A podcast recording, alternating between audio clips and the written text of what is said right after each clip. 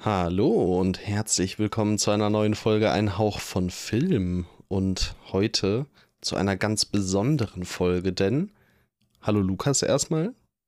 Hey, ich bin Lukas und das ist Tim und zusammen sind wir ein Hauch von Film. What? Oh yeah.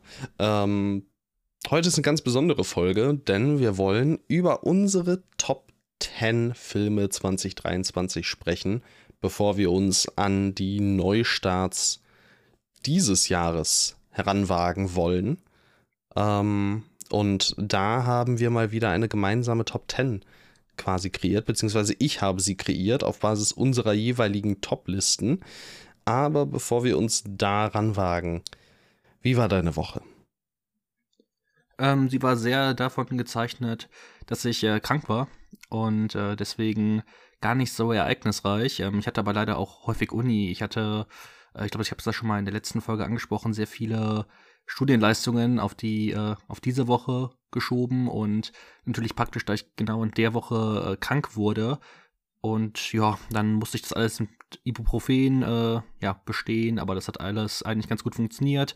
Bis heute ist so der Husten noch übrig geblieben, den versuche ich aber mal so ein bisschen herunterzusenken in dieser Folge, so stark wie es halt eben äh, beeinflussen kann. Also entweder ich werde mich dann muten oder äh, ich versuche, ich versuche nicht ins Mikrofon zu husten, nicht direkt, äh, äh, ähm, aber ja, ähm, es ging. Aber ich habe wirklich nicht viel erlebt und deswegen auch gar nicht äh, so viel geguckt tatsächlich, äh, weil ich so starke Kopfschmerzen hatte. Ich war froh, wenn ich äh, einfach mal in Ruhe schlafen konnte. Aber das war der Talk aus dem Lazarett. Wie war es bei dir? Du warst ja auch krank noch zum Beginn der Woche, zu Beginn der letzten Woche. Genau, ja. Ich war auch noch angekrankt. und ähm, bin aber eigentlich relativ fit gewesen wieder und ähm, habe einige, einige Filme geschaut. Ich habe unter anderem äh, das Lehrerzimmer gesehen. Da ähm, habe ich mich in einer 99 Cent Aktion hin zu hinreißen lassen, mir den Film mal auszuleihen, was ja der deutsche Oscar-Beitrag ist. Und du hattest den äh, Drehbuchautoren doch neben dir auf dem Fantasy Filmfest, oder? Ganz genau. Ja, ja das, war, das war dann auch so ein Grund. Und äh, ich als alter Lehramtsstudent und äh, ja, als studentische Hilfskraft slash Vertretungslehrer, wenn Not am Mann ist, ähm, konnte natürlich relaten und war wirklich begeistert. Also wer das Lehrerzimmer noch nicht geschaut hat, ähm, ja, kann ich nur wärmstens empfehlen. Hattest du den nach mir geguckt? Ah ja, tatsächlich. Ich habe ihn gestern nach dir geguckt. Gestern habe ich ihn gesehen, Krass. genau. Ich habe ihn mir auch in der 99 Cent äh, Aktion geliehen. Ach, guck Nachdem du den so gut fandest, habe ich mir gedacht, dann will ich den auch schnellstmöglich schauen. Ich hatte aber gedacht, der dauert äh, länger. Ich hatte, hatte den irgendwie als zwei Stunden verordnet und als ich gesehen habe, auch eine kurze Laufzeit, die kann man sich echt ja, mal nachmittags gönnen und dann war ich echt äh, auch sehr begeistert, genauso wie du. Wäre vielleicht einer, der es äh, sonst ganz gut in die Top 10 noch geschafft hätte. Ja, ja. ja. Schade, schade, schade. Ich weiß jetzt nicht, wie weit oben der bei mir gewesen wäre bei den vier Sternen, aber ja. Keine Ahnung. Naja, auf jeden Fall äh, einer, den wir beide sehr gut fanden. Aber dann äh, wäre das ja jetzt eine ganz gute Möglichkeit, um überzuleiten und ähm, darauf zu kommen, wie diese Top 10 sich zusammensetzt. Wollen wir das machen? Super gerne. Ja, ich bitte darum. Bitte mach das. Dann kommen wir jetzt direkt zu Platz 10. Und bevor wir diesen Platz revealen, noch einmal kurz die Erklärung. Ich habe sowohl von deiner Liste, Lukas, als auch von meiner Liste die 30 besten Filme rangenommen, um ähm, ja möglichst ja, auf einen Nenner am Ende zu gelangen. Und mein System war das folgende. Ich habe äh, den Film, äh, noch kleiner Disclaimer, ich habe alle Filme ausgeklammert, die entweder du oder ich nicht äh, gesehen haben. Ähm, also, okay. Du hast zum Beispiel im letzten Jahr schon The Boy and the Heron gesehen. Dementsprechend da jetzt ausgeklammert. Der wird im nächsten Jahr frühestens rankommen. Oder auch sowas wie äh, The Iron Claw wäre einer gewesen, der bei dir in den Top 30 drin war. Habe ich leider nicht gesehen. Von daher haben wir den dann auch ausgeklammert. Ähm, Platz 30 hat einen Punkt bekommen, Platz 29 zwei Punkte und so weiter. Plus äh, jeweils ähm, die Anzahl an Punkten, die wir dem Film in Letterbox Sternen gegeben haben. Also wenn du vier Sterne gegeben hast, hat der Film acht Punkte bekommen, viereinhalb Sterne, neun Punkte und so weiter. Ähm, da zählten dann aber auch meine Sterne dazu. Ein Film, der es zum Beispiel nicht reingeschafft hat, an dem ich das jetzt ganz kurz einmal erklären möchte, war, äh, ich guck mal kurz, ah, habe ich jetzt leider keine, keine wirkliche Punktzahl. Wir nehmen einfach mal ähm, Talk to Me. Der hat von dir dann vier Sterne, glaube ich. Oder viereinhalb? Ja. ja, vier Sterne, also von dir acht Punkte äh, zusätzlich zu deiner Platzierung quasi und von mir dann nochmal sieben Punkte. Und äh, ja, da kamen dann quasi Zahlen bei raus und das formte dann eine Top 10. Ja, soweit. Das klingt wunderschön. So gut. Hast du denn irgendeine Vermutung? Ähm, meinst du, dass du eine Idee hast, was so in dieser Top-Liste alles drin sein wird, oder denkst du, dass sich ein paar Überraschungen erwarten werden? Also es würde mich eigentlich sehr überraschen, äh, wenn da Filme drin sind, die ich nicht erwarten würde, aber ich meine, du, äh, du hast natürlich auch wild bewertet, muss man sagen, letztes Jahr. Ähm, aber keine Ahnung, gerade so am Anfang ist es halt noch sehr schwer. Also so zehnter Platz, den genau zu raten, ist, glaube ich, unmöglich, oder? Ja, da kommt jetzt äh, erschwerend oder erleichtert, je nachdem, wie man sehen möchte, dazu, dass da zwei Filme sind. Und zwar ähm, hat es sich hier ganz gut angeboten, dass sowohl ein Film, den primär du in diese Liste chauffiert hast, äh, als auch ein Film, den primär ich in diese Liste chauffiert habe, auf einer ähm, quasi, also um ehrlich zu sein, dein, dein Film war ein Punkt weiter vorne als meiner, aber ich fand als Platz 10 hat es sich ganz nett angeboten, wenn quasi noch so ein persönlicher Film sowohl von dir als auch von mir drin sind. Und deswegen, ähm, ohne groß drum herum zu reden, ähm, den Film, den ich reingemogelt habe, Deep Sea auf Platz 10, ähm, und der Film, der durch dich ganz legitim in dieser Liste gelandet ist, The Creator. Oh. Okay. Erste, erste Überraschung ja. oder soweit? Ich tatsächlich so ein bisschen höher. Obwohl, ich hätte er wäre vielleicht noch einen Ticken höher, aber gut, du hast, du hast dreieinhalb oder vier Dinge dem gegeben. Ich habe ihn auf vier Sternen. Ah, okay, aber ich glaube, es war nicht so starke vier. Vielleicht, ja, schade. Ich hätte ihn gerne noch weiter oben gehabt, aber ich bin froh, dass es überhaupt drin ist ähm, weil ich liebe ja die Creator bekanntlich. Ich als riesiger Gareth Edwards-Fan. Äh, ich, äh, ja, keine Ahnung. Mit welchem wollen wir anfangen? Äh, sonst ja, gerne The Creator. Okay. Okay, dann. dann nee, du, wir haben jetzt die Creator gesagt und ich habe ja schon so ein bisschen angefangen zu reden. Dann äh, kurz zu die Creator. Ähm, das, ich finde, er hat einfach so ein tolles äh, Kriegssetting, wie er das mit den Sci-Fi-Elementen vermischt, äh, gleichzeitig aber auch so eine herzliche Geschichte irgendwie erzählt, die zwar ihre ernsten Momenten, Momente hat, aber auch ihre schönen. Ich finde John David Washington toll, die Kinderdarstellerin ist toll und keine Ahnung, dieser Film, ich glaube, ich habe ihn zweimal im Kino gesehen. Ich habe ihn auf Blu-ray bestellt. Äh, der erscheint, meine ich, jetzt auch relativ bald schon auf Blu-ray. Also, den muss man meiner Meinung nach gesehen haben. Ich finde den in allen Belangen richtig, richtig gut. Ja, und auch ich war ja ähm, ziemlich angetan. Ähm, kann mich da auch nur, nur anschließen. Also das größte Achievement ist wahrscheinlich wirklich ähm, in diesem Preissegment so eine Art Sci-Fi, äh, Fantasy, Blockbuster ähm, ohne IP-Background eben zu ähm, erschaffen. Und allein dafür, finde ich, äh, kann man den schon gerne mal lobend hervorheben. Ich meine, er hat mich ja jetzt auch wirklich nicht über alle Maßen umgehauen. Also es war jetzt keiner meiner absoluten Lieblingsfilme. Er hat es in meine Top 30 auch reingeschafft, ähm, aber war da auf den unteren Plätzen auf jeden Fall. Ähm, ja, aber ey, ist einfach ein wirklich guter Film. So.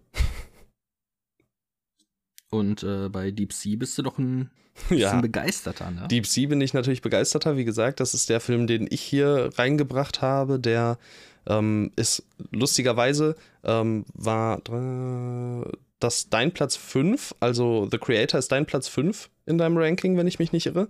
Ja. Und äh, Deep Sea ist mein Platz 4 in meinem Ranking.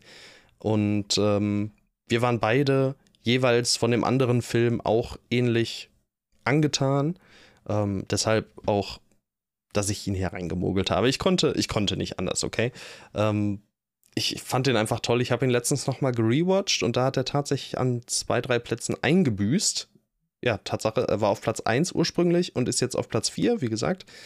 Und ähm, der hat auf jeden Fall seine Schwächen, aber ich finde den nach wie vor emotional so ähm, zerfetzend und ja, ich weiß nicht, das ist einfach so auch von der, von der Geschichte her, was das mich so mitgerissen und äh, einfach runtergezogen und runtergedrückt hat, auch bei einem Rewatch nochmal, ähm, wo ich darauf gefasst war und dann auch nochmal sehr viel früher im Film, als es beim ersten Mal der Fall war.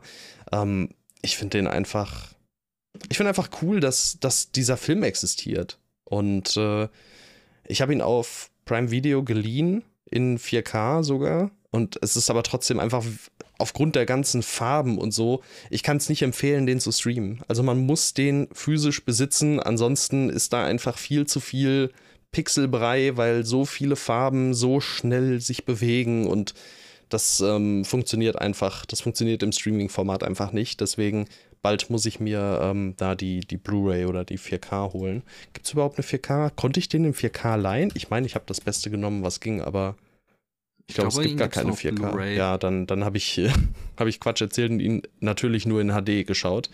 Ähm, hätte ich gekonnt, hätte ich die 4K-Version aber genommen. Denn ja, wirklich absolut bildgewaltiger Film und ja, auf jeden Fall ja wirklich einfach kein, kein Kinderfilm, obwohl das natürlich ist ein Anime, also natürlich ist es ein Kinderfilm für, für alle Verleiher der Welt, scheinbar. Ja. Toll. Ja, der ist richtig gut. Wir haben ja, oder ich konnte ihn im Zuge des äh, Slash Film Festivals sehen, wenn ich genau. mich nicht täusche. Und äh, du hast mich ja so ein bisschen dazu gezwungen, aber ich war ja dann echt froh, ihn gesehen zu haben, eben weil er visuell so eine unfassbare Reizüberflutung ist und gleichzeitig ja diese äh, Story, die auch sehr viele ernste Momente hat.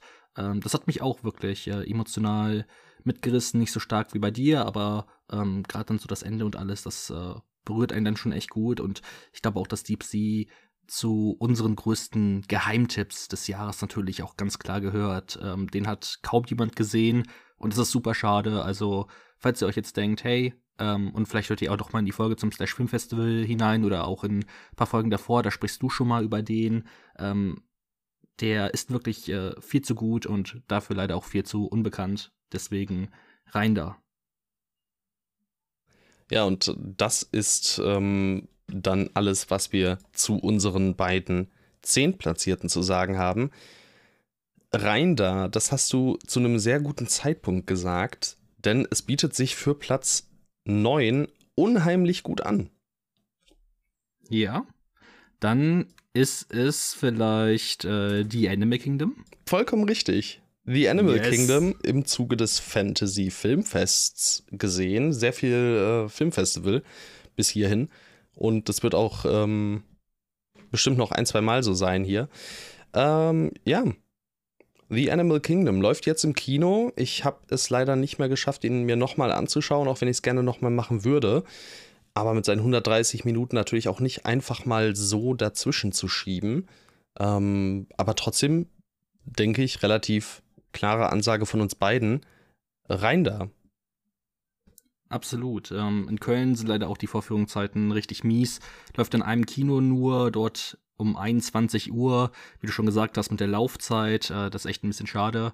Ähm, weil dann ich mit der Anreise und allem, da wäre ich schon extrem spät zu Hause. Der ist aber bei MubiGo tatsächlich diese Woche drin. Das äh, hilft euch jetzt wahrscheinlich nicht mehr so viel weiter, ähm, weil der Film für nächste Woche dann ja auch schon parat steht ab Donnerstag. Aber die Anime Kingdom, der wird ja auch ein Blu-ray-Release und alles bekommen und da solltet ihr dann spätestens hineingucken, weil es wirklich einer der besondersten Coming-of-Age-Filme ist, die ich seit sehr, sehr langer Zeit gesehen habe. Das war auch ein Film, der mich im Kino wirklich berührt hat, weil er so schöne und befreiende Momente bietet, ähm, aber auch so eine immersive Geschichte erzählt mit diesen, also dass, sich Menschen halt in Tiere verwandeln. Das ähm, insgesamt hat sich ja durch das Jahr auch so ein bisschen Tiere gezogen und Tierschutz und Tierliebe.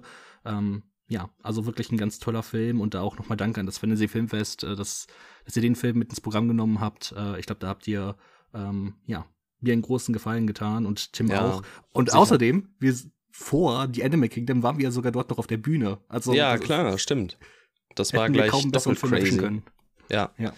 War ich da? Ich glaube, da bin ich sogar während der Vorstellung raus, weil wir deshalb nichts zu trinken uns holen konnten, weil wir vorher auch so im äh, Flow waren, Flyer zu verteilen und so. Dann bin ich äh, einmal raus, um mir, ich glaube, eine Cola zu holen und dann nochmal raus, um nochmal einen Gin Tonic für Sven und mich zu holen. Also es war, war wild. Stimmt, ja. Ähm, ich musste aber auch was trinken. Ich glaube, ich war auch wirklich in so einem Modus von, oh, ich, ich habe zu wenig getrunken heute. Deshalb, ähm, ja, war, war eine gute Entscheidung. Nee, The Animal Kingdom wirklich toll. Ähm, hat super Effekte, Schrägstrich Kostüme, tolles Worldbuilding, ähm, eine super Besetzung. Äh, die, das, das Hauptdarsteller-Duo, Vater-Sohn-Gespann, Romain Durand und Paul Kircher. Ähm, sowie natürlich auch insbesondere Adel Exarchopoulos. Die äh, vergöttern wir ja ohnehin so ein klein wenig. Ähm, das ist einfach eine klasse Besetzung, hat richtig viel Spaß gemacht und die Sorge, dass das über 130 Minuten langweilig wird, war unberechtigt. Das Einzige, was ich nach wie vor kritisieren wollen würde, ist, dass er für meinen Geschmack wahrscheinlich einen kleinen Tacken zu viele Sideplots aufmacht, ähm, sich ein bisschen zu viel dann doch vornimmt und dem dann eben nicht ganz gerecht werden kann oder zumindest nicht jedem Aspekt gleichermaßen, sodass mir da wahrscheinlich lieber gewesen wäre, wenn vielleicht ein, zwei Aspekte gekürzt, schräg, rausgenommen worden wären. Aber nichtsdestotrotz ganz, ganz toller Film und absolute Schauempfehlung. Yes, yes. Cool. Ja, ich äh, habe es gerade schon angeteased, dass sich das Filmfestival-Gedöns hier ein wenig durch diese Top-Liste zieht. Und ich weiß gar nicht, ich muss mal einmal nachschauen, ob das noch mehrere Male vorkommt. Nee, ich glaube, das war, war ein bisschen Quatsch. Ähm, aber hey, hier äh, haben wir noch einen Film, der auch auf einem Fantasy, äh, nicht auf einem Fantasy-Filmfest, Entschuldigung, der auch auf einem Filmfestival lief, dem Filmfestival Cologne. Und vielleicht kannst du dir jetzt auch denken, um welchen es sich handelt. Es ist natürlich äh, Eureka, dein, deine große Liebe ja, die, ich, die äh, irgendwie reingeschummelt wär, hast? Wär natürlich, ich würde ihn natürlich reinschummeln, wenn ich könnte, aber das hat er leider gerade so eben nicht hinbekommen. Ich kann mir vorstellen, dass du zwischen zwei Filmen jetzt überlegen musst. Ja, ähm, ich denke, es wird aber May, December sein. Oh, leider, ja. ähm, leider nicht korrekt. May, December was, was? hat es ah, nicht schade. in die äh, Top 10 schade. geschafft. Um genau zu sein, ist er am Ende auf Platz 20 bzw. 21 unserer gemeinsamen oh. Top-Liste oh. gelandet. Ähm, die Rede hier in diesem Fall ist auf Platz 8 von Hitman von Richard Linklater. Ah, ich habe gedacht, du hättest äh, vielleicht sogar May December noch über Hitman. Ähm, aber Hitman ist auch ein sehr toller Film. Ich glaube, wir hatten beide Hitman über May December. Ja, wir haben beide Hitman tatsächlich. wenn ich ehrlich sein soll. Genau. Ja, Hitman, Richard Linklater-Film. Wir haben ja übrigens zu fast allen Filmen ausführlich schon mal irgendwann gesprochen. Deswegen ähm, seht uns nach, dass wir nicht super krass ins Detail gehen. Hört äh, für Hitman einfach in die Filmfestival Cologne-Folge. Ähm, ja, Hitman, neuer Richard Linklater-Film, wird irgendwann im Laufe des Jahres auf Netflix erscheinen. Deshalb, ähm, ja, auch die Hoffnung, dass mehr Leute ihn sehen werden. Ähm, Glenn Powell in der Hauptrolle, von dem ich gerade tatsächlich äh, bin ich ein bisschen im Hype, muss ich sagen. Also auch der, der Trailer zu ähm, dieser, dieser ähm, Romcom, Anyone But You, beziehungsweise auf Deutsch, wo die Lüge hinfällt. Ich bin angetan. Ich, äh, ich werde mir den angucken. Was? Hands up? Ja, auf jeden Fall. Ich, ich gehe da rein. Ich, ich finde, ich finde wirklich Glenn Powell, verrückt. Glenn Powell und äh, Sidney Sweeney haben eine ganz, ganz fabelhafte äh, Chemie in dem Trailer, finde ich. Deswegen, ich, äh, ich sehe mich da absolut. Du bist ja völlig verrückt. Ich habe vor allem auch den, den Trailer meiner Freundin gezeigt und ich glaube, sie war deutlich weniger begeistert als ich. Also, das ist auch, ist auch nicht, so recht. Ist eigentlich auch nicht so gut. Aber gut, im Zweifel gehe ich da alleine rein, mir doch egal. Also, gehe ich mit ganz vielen, äh, ganz vielen, weiß ich nicht, Ende 20, Anfang 30, ähm, wahrscheinlich primär weiblichen Personen in ähm, Wo die Lüge hinfällt. Aber egal, kommen wir ich zurück zu Hitman. Sagen. Ganz tolle, ähm, ganz, ganz tolle Komödie, die ähm, ja einfach nicht, einfach nicht müde wird. In der Glenn Powell in ganz viele verschiedene Figuren oder Kostüme und äh, Charaktere hineinschlüpft und äh, vorgibt, ähm, ja, einfach krasser Auftragskiller zu sein, obwohl er in Wahrheit einfach nur ein etwas langweiliger Philosophiestudent, äh, Dozent an einer Uni ist und ähm, ja, eigentlich ganz ordentliche Probleme damit hat, sein eigenes Leben so ein bisschen ähm, in privater Hinsicht auf die Reihe zu kriegen. Und äh, in diesen Rollen findet er sich aber so ein bisschen selbst wieder und kommt auch zu ähm, einer Frau, ähm, mit der er dann so langsam eine Affäre ähm, anfängt, bis die Dinge natürlich ein wenig aus dem Ruder laufen und äh, Verwechslungsgefahr besteht. Ja, wir hatten uns im Kino mehrfach äh, laut mit ganz vielen anderen Leuten ähm, kaputt gelacht. Und äh, ich denke mal allein deshalb klare, klare Empfehlung. Ich meine, jeden Film, den wir hier vorstellen, können wir empfehlen, aber ich werde nicht müde, es zu erwähnen. Ja, es war super kurzweiliger Fun und äh, Glenn Powell hat sich ja wirklich die Rolle selbst auf den Leib geschrieben, weil er ja auch äh, mit am Drehbuch äh, beteiligt war. Ähm, aber auch Austin Emilio, ähm, ich glaube, ich kenne, ich, er spielt auch in Breaking Bad, meine ich mit. Ähm, nee, The Walking Dead was, glaube ich. ich mein, ja, Dwight. Dead. Ja, stimmt, Dwight. Ähm, Wer fand war ich Dwight? auch cool, ihn mal wieder zu sehen. Und, Wer war Dwight? Dwight war. Dwight war einer der Leute getötet ah, hat. Ah, einer, einer der Leute, okay, alles klar. Ja, okay. Ja, ich glaube, Dwight war immer so einer, wo man sich gedacht hat, okay, er ist bei den Guten, aber irgendwie bist du nicht gut. Ja, okay. Das äh, trifft überraschend gut auf seine Rolle irgendwie in Hitman, aber gut. ja, ein, ein ähm, klein wenig schon ja, es war, es, es war wirklich einfach ein toller Film und gerade auch mit dem äh, Festival-Publikum ähm, macht das natürlich nochmal mehr Spaß, wenn dann wirklich die ganze Crowd mitlacht in so einem riesigen Saal, hunderte Menschen, dann ist das einfach geil. Also alle haben gelacht, bis auf Patrick und äh, liebe Grüße an dieser Stelle. Und deswegen, ja, Hitman, wirklich ein toller Film und schaut ihn euch an, wenn er auf Netflix ist. Da werden wir euch bestimmt aber nochmal Bescheid geben, genau, ja. dass ihr euch den angucken sollt. Und bestimmt werden wir ihn dann auch irgendwann rewatchen. Bestimmt irgendwann.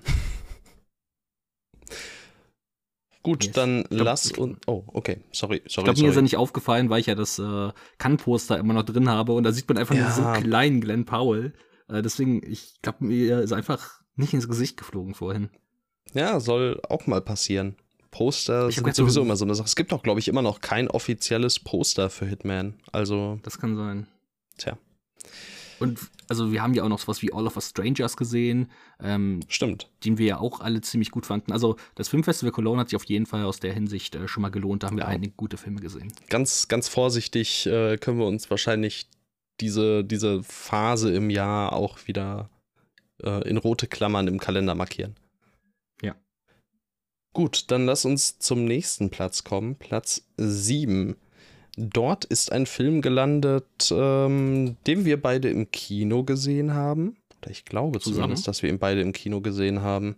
Nee, nicht zusammen. Ähm, oh. Doch, ich meine, ich meine, auch du hast ihn im Kino gesehen. Du hast ihn vor mir gesehen. Ähm, und es handelt sich um einen Thriller. Oh, dann ist es äh, wahrscheinlich ähm, Jagd den Mörder. Jagd den? Mörder. To Catch a Killer, Catch the Killer, genau, wie man ihn auch nennen möchte. Misanthrop, der neue Film von Damian Chiffron, dem Regisseur von unter anderem Wild Tales, mit Shailene Woodley und Ben Mendelssohn. Ja. Das ist doch, das ist doch was, wo du ganz begeistert drüber reden kannst, bestimmt. Ja, ich fand ihn ja wirklich ähm, extrem gut. Ich wollte ihn eigentlich auch nochmal im Kino gucken, weil er mich so, ähm, weil er so eine Sogwirkung in mir ausgelöst hat. Diese total ähm, ja, nihilistische Stimmung. Der Film äh, fängt ja damit an mit einer, ähm, ja, mit einem Mann, der aus einem Hotel oder aus einem Zimmer heraus mit einem Scharfschützengewehr an äh, Neujahr äh, Menschen umbringt. Und diese ganze Sequenz ist schon so unfassbar hart und einfach ähm, beeindruckend gefilmt, dass man, also dass zumindest ich direkt in diesen Film hineingetaucht bin. Und äh, dann steigt er wirklich nicht einmal aus dieser komplett, ähm, ja, einfach verstörenden Stimmung aus, sondern der fährt das die ganze Zeit und du folgst aber gleichzeitig super interessanten Figuren wie Shay, also wie Eleanor Falco, gespielt von Charlene Woodley oder halt Ben Mendelssohn ist mit dabei, weil ich halt eh immer gerne mag. Ähm, ich, ich liebe einfach ihn. Ich finde, er passt auch immer so richtig gut in diese, in diese Kopffigur.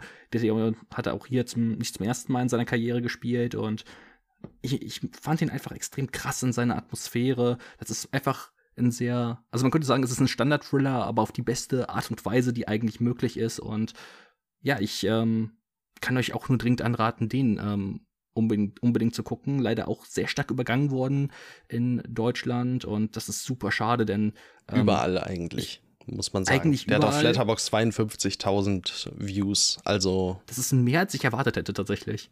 Ja? ja. ich hätte gedacht, okay. wären doch weniger. Ja, gut. Also.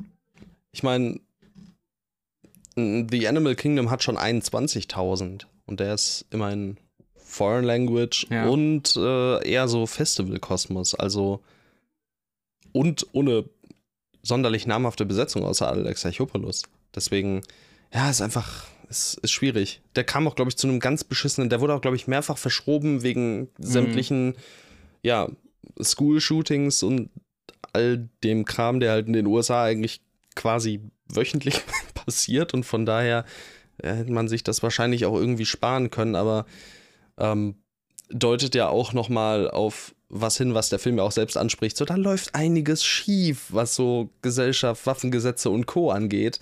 Ähm, da, da hat der Film ja sowieso einiges zu sagen, was Missstände in diversen Bereichen ähm, ja, betrifft. Absolut, er versucht ja auch diesen Hass zu ergründen und wie Menschen auf unterschiedliche Art und Weise dann diesen Hass äußern ohne dabei irgendwelche Taten zu entschuldigen. Und deswegen ähm, fand ich den wirklich extrem bemerkenswert. Und ich glaube gerade halt, dass äh, Thriller-Fans extrem glücklich über den sein werden. Also jeder, der sowas mag wie Sieben oder Das Schweigende Lämmer, also auch wirklich Horror, also Thriller, die auch durchaus so eine Horror, also einfach so eine verstörende Atmosphäre auch in sich haben. Ähm, ich glaube, die werden gerade auch durch diesen Realismus, den Catch the Killer bietet, ähm, ja, den dann super faszinierend finden und ja, ähm, von mir gibt es da wirklich, oder von uns beiden gibt es da wirklich eine riesige Sehempfehlung. Ja. Ähm, Gerade natürlich auch, wenn man dann die richtige Soundbox noch dabei hat, äh, wenn dann die Schläge richtig, ja, richtig, nein, ich, kann's, ich kann jetzt nicht sagen richtig ballern, aber ihr wisst, glaube ich, was ich meine, wenn die, wenn die, ähm, wenn die Schüsse dann einfach ja, sehr authentisch wirken, das ist dann einfach, ja, schrecklich, aber gleichzeitig auch ähm, extrem immersiv. Ja, es ist wirklich so dieses, ähm, dieses typische Schlimmer als jeder Horrorfilm. Gerede oder gruseliger als jeder Horrorfilm. Da kommen wir auch später nochmal zu ähm, bei den Neustarts. Ja, aber genau sowas ist meistens wirklich das beängstigendste und ähm, das, das heftigste. Ich erinnere mich da ja. auch immer wieder gerne äh, an die Szene in Zodiac, in der Jake Gyllenhaal im, im Keller von diesem ähm, äh, Kinoposter-Maler sich befindet und über ihm die Schritte hört, als ich mehr oder weniger herausstellt, dass er der Zodiac Killer sein könnte. Dass es da zumindest Anzeichen für gäbe. Und das ist auch. Oh, es ist so, so geil. Zodiac, so ein scheiße geiler Film. ähm, aber auch To Catch a Killer ist ein sehr, sehr, sehr, sehr toller Film. Und falls ihr ihn noch nicht gesehen habt, dann holt das unbedingt, unbedingt nach. Ich bitte darum. Ja, inständig. Wir beide. Inständig. Ähm, jetzt Jetzt bist du am Zug. Äh, sag mir A oder B. Wir haben eine Punktegleichheit. Eigentlich stellt sich auch jetzt für mich heraus, es ist eigentlich Quatsch gewesen, geteilten Platz 10 zu machen, weil wir haben praktisch einen geteilten Platz 5 bzw. 6, aber ich weiß nicht, mittendrin geteilten Platz fand ich blöder als ganz am Ende. Deshalb, mhm. guck mal, so gesehen habe ich eigentlich Deep Sea auch gar nicht richtig reingemogelt. A, A oder B? Ähm, dann nehmen wir B. Alles klar. Dann haben wir auf Platz 6 den ersten, ah ne, ist ja, ist ja gar nicht wahr, den zweiten asiatischen Film in dieser Liste. Wir hatten ja schon Deep Sea und jetzt haben wir einen Actionfilm. Okay, dann also einen japanischen. Hast du japanischen? Mm, nee. Oh, dann Actionfilm? Ja. Oh, okay. Dann äh, weiß ich jetzt, was kommt. Ähm, dazu sage ich Ja, Mann. oh Mann. Ja, Mann. Hier ist Javan, Javan mit Shah Rukh Khan hat es auf unseren Platz 6 geschafft. Den kann man auf Netflix gucken und das ist tatsächlich der einzige Film in dieser Topliste, den wir im Grunde noch nie besprochen haben.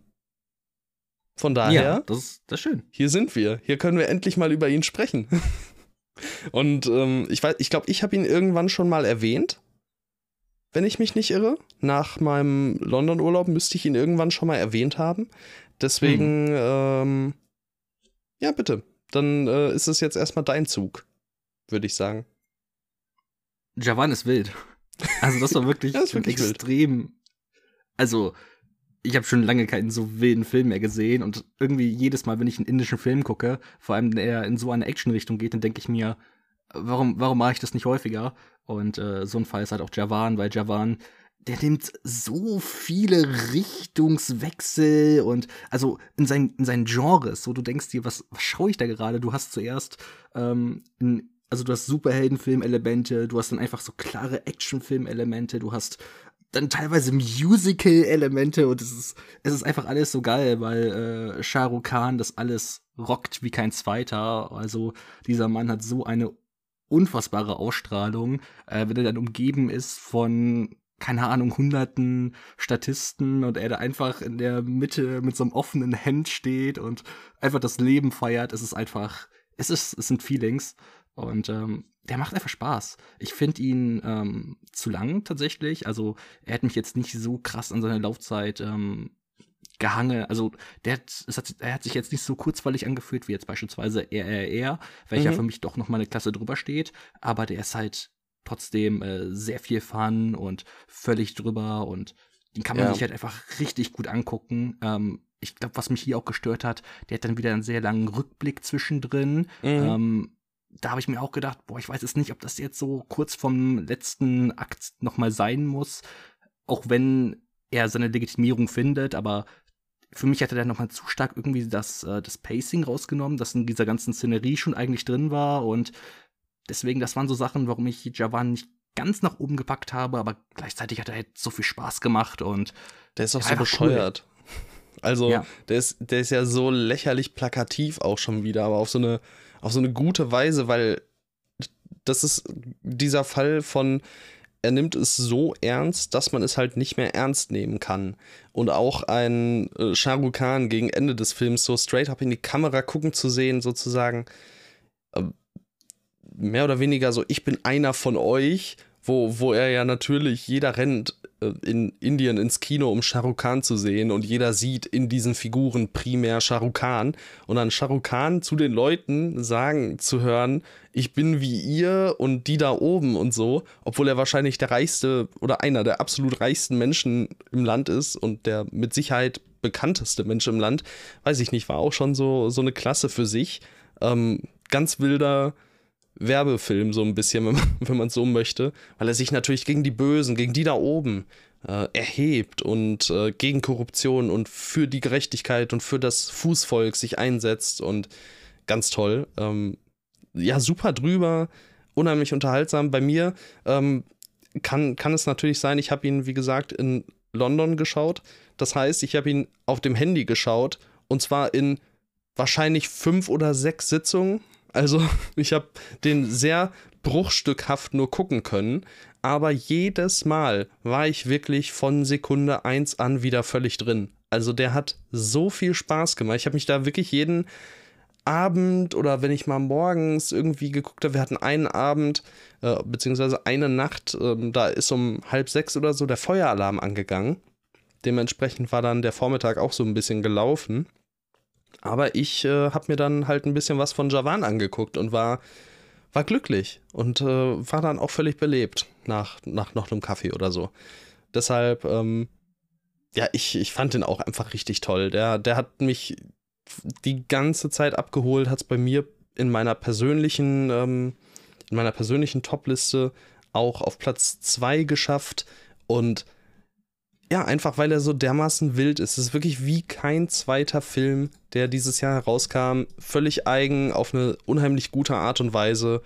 Und ähm, auf jeden Fall einen Blick wert, vor allem weil es natürlich auch ein Film ist, der ja sicherlich ähm, von den wenigsten nur gesehen worden sein wird, weil indischer Film halt, auch wenn RRR da natürlich ein bisschen was getan hat, aber es gibt keine deutsche Synchro natürlich und so weiter und das äh, schränkt dann den Radius der Zielgruppe natürlich auch schon ein.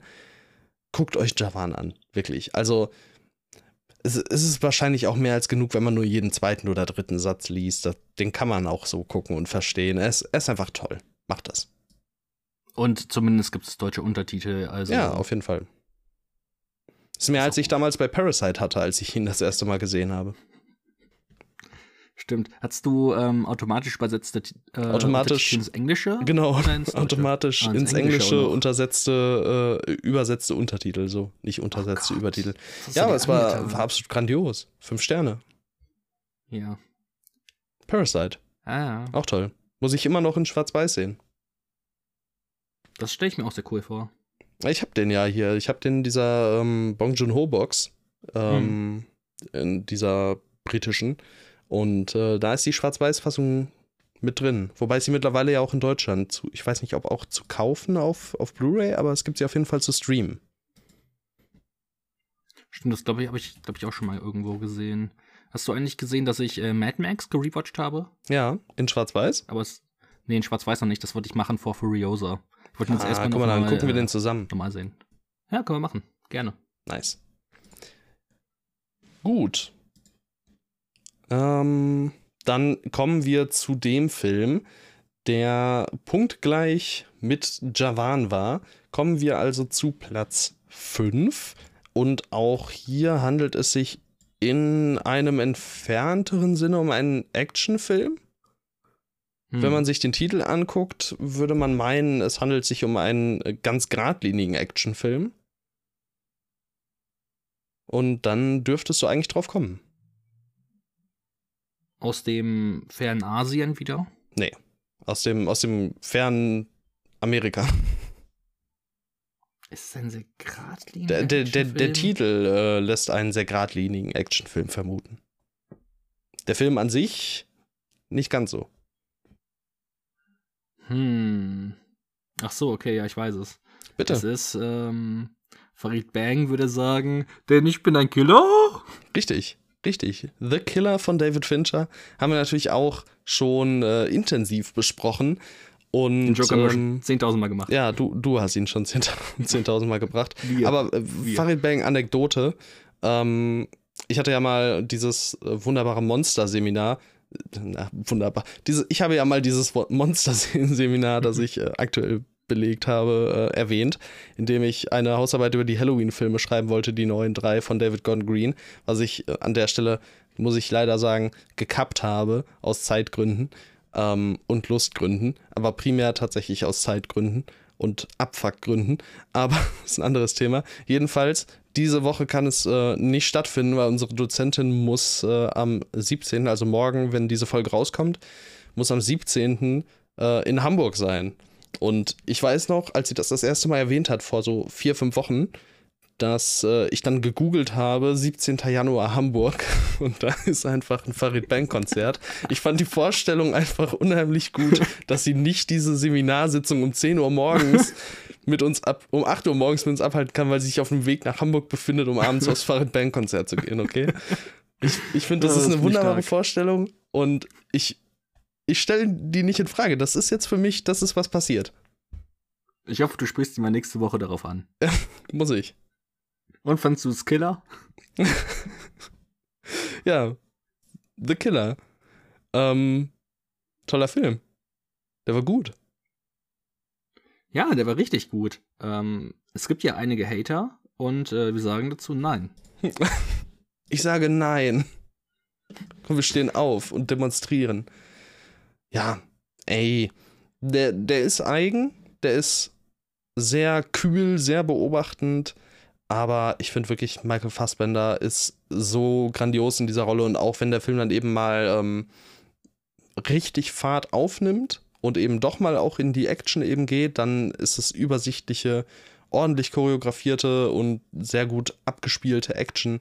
Ähm, drumherum, der ganze Vibe, die ganze Atmosphäre, wirklich, wirklich toll und ich äh, kann ja The Killer wirklich nur allen wärmstens ans Herz legen. Ist jetzt kein Film, über den man, finde ich, äh, stundenlang reden muss. Das, äh, ich, ich finde, das gibt er auch nicht vollends her, aber das muss er auch nicht unbedingt. Und äh, von daher, ja, be belassen wir es wahrscheinlich relativ bei toller Film, geht gucken. Absolut, ist eh auf Netflix, also schaut ihn euch dort an. Ähm, richtig gut und vor allem auch schon dieser Anfang, ähm, wo praktisch gezeigt wird, wie öde eigentlich so der Alltag eines Killers sein kann. Ähm, und der Film eigentlich nur aus diesem Voice-Over von Michael Fassbinder, ähm, ja, wie er nur damit anfängt, das ist einfach wirklich, ja, es ist fantastisches, äh, fantastisches Filme machen, ähm, ja, der, es ist wirklich kein Film, der von seiner Figurentiefe oder von seiner Handlung irgendwie überzeugt, sondern einfach ja, der, der hat einfach diese Atmosphäre, dieses Kühle. So, man sollte sich so eine Decke nehmen, wenn man sich den Film anguckt, äh, um dann nicht äh, krank zu werden bei, weil. Ach, ja, Alter. Das ist, das ist ein toller Film. Ja, okay. Ich habe mir gerade eine Decke genommen, als ich äh, über den Film gesprochen habe. Ja, ich, ich könnte auch eine vertragen, muss ich sagen, aber da muss ich aufstehen und so. Da muss ich gleich irgendwie einen Monolog für halten. Okay. Bietet sich der nächste Film dafür an?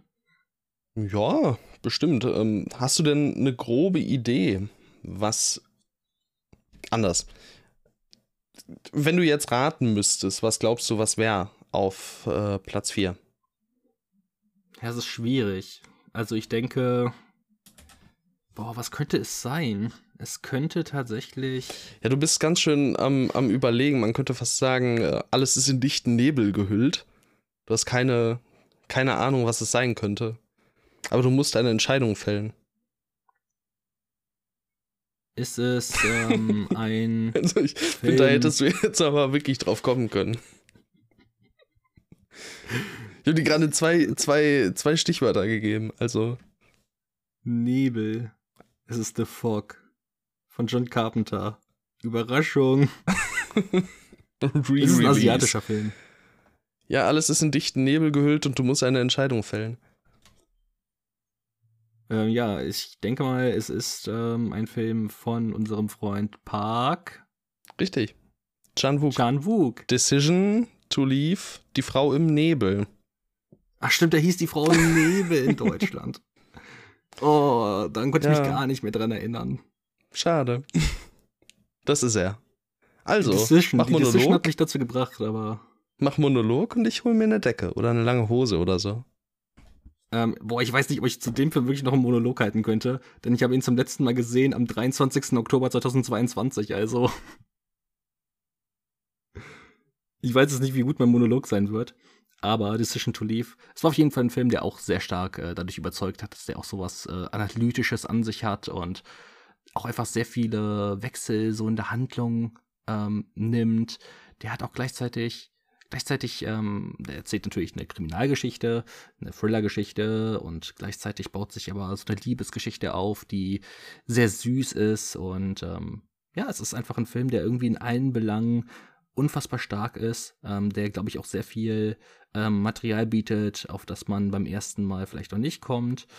Aber das weiß ich nicht, weil ich habe ihn bisher nur einmal gesehen. Aber ich habe das Mediabook zu Hause, also irgendwann wird dort das zweite Mal folgen. Aber es ist auch, man muss irgendwie auch in der richtigen Stimmung sein für diese 140 Minuten, denn der ist nicht großartig spannend, äh, sondern der hat einfach, der hat einfach so diese Atmosphäre, dieses Kühle und gleichzeitig ähm, ja, Beobachtende. Dafür muss man, dafür muss man in der Laune sein und ich weiß es nicht, wie, ähm, das ist bei mir jetzt, glaube ich, nicht allzu häufig, aber ich muss ihn auf jeden Fall mal wieder anwerfen, aber ja, das war mein Monolog. Und Tim, bist du zurück? Ja, ich, hab, ich bin schon eine Weile zurück, aber ich dachte, ich lasse okay. dich mal machen, bis, bis du nicht mehr weiterfindest. Ja, ähm, äh, wir sind äh, bei unseren eigenen Rankings jeweils nur ein Punkt, also nur einen Platz auseinander. Ich, du hast ihn auf 8, ich habe ihn auf 9 oder umgekehrt. Und ähm, ja, das äh, spricht ja wohl schon für sich. Und auch ich habe ihn nur einmal gesehen, habe natürlich auch das Mediabook zu Hause. Wer Mubi abonniert hat, kann auch über Mubi Decision to Leave, die Frau im Nebel, schauen. Mhm. Ähm, ich fand den ja insbesondere inszenatorisch, gerade was die Kamera und den Schnitt anging, so absolut übertrieben grandios.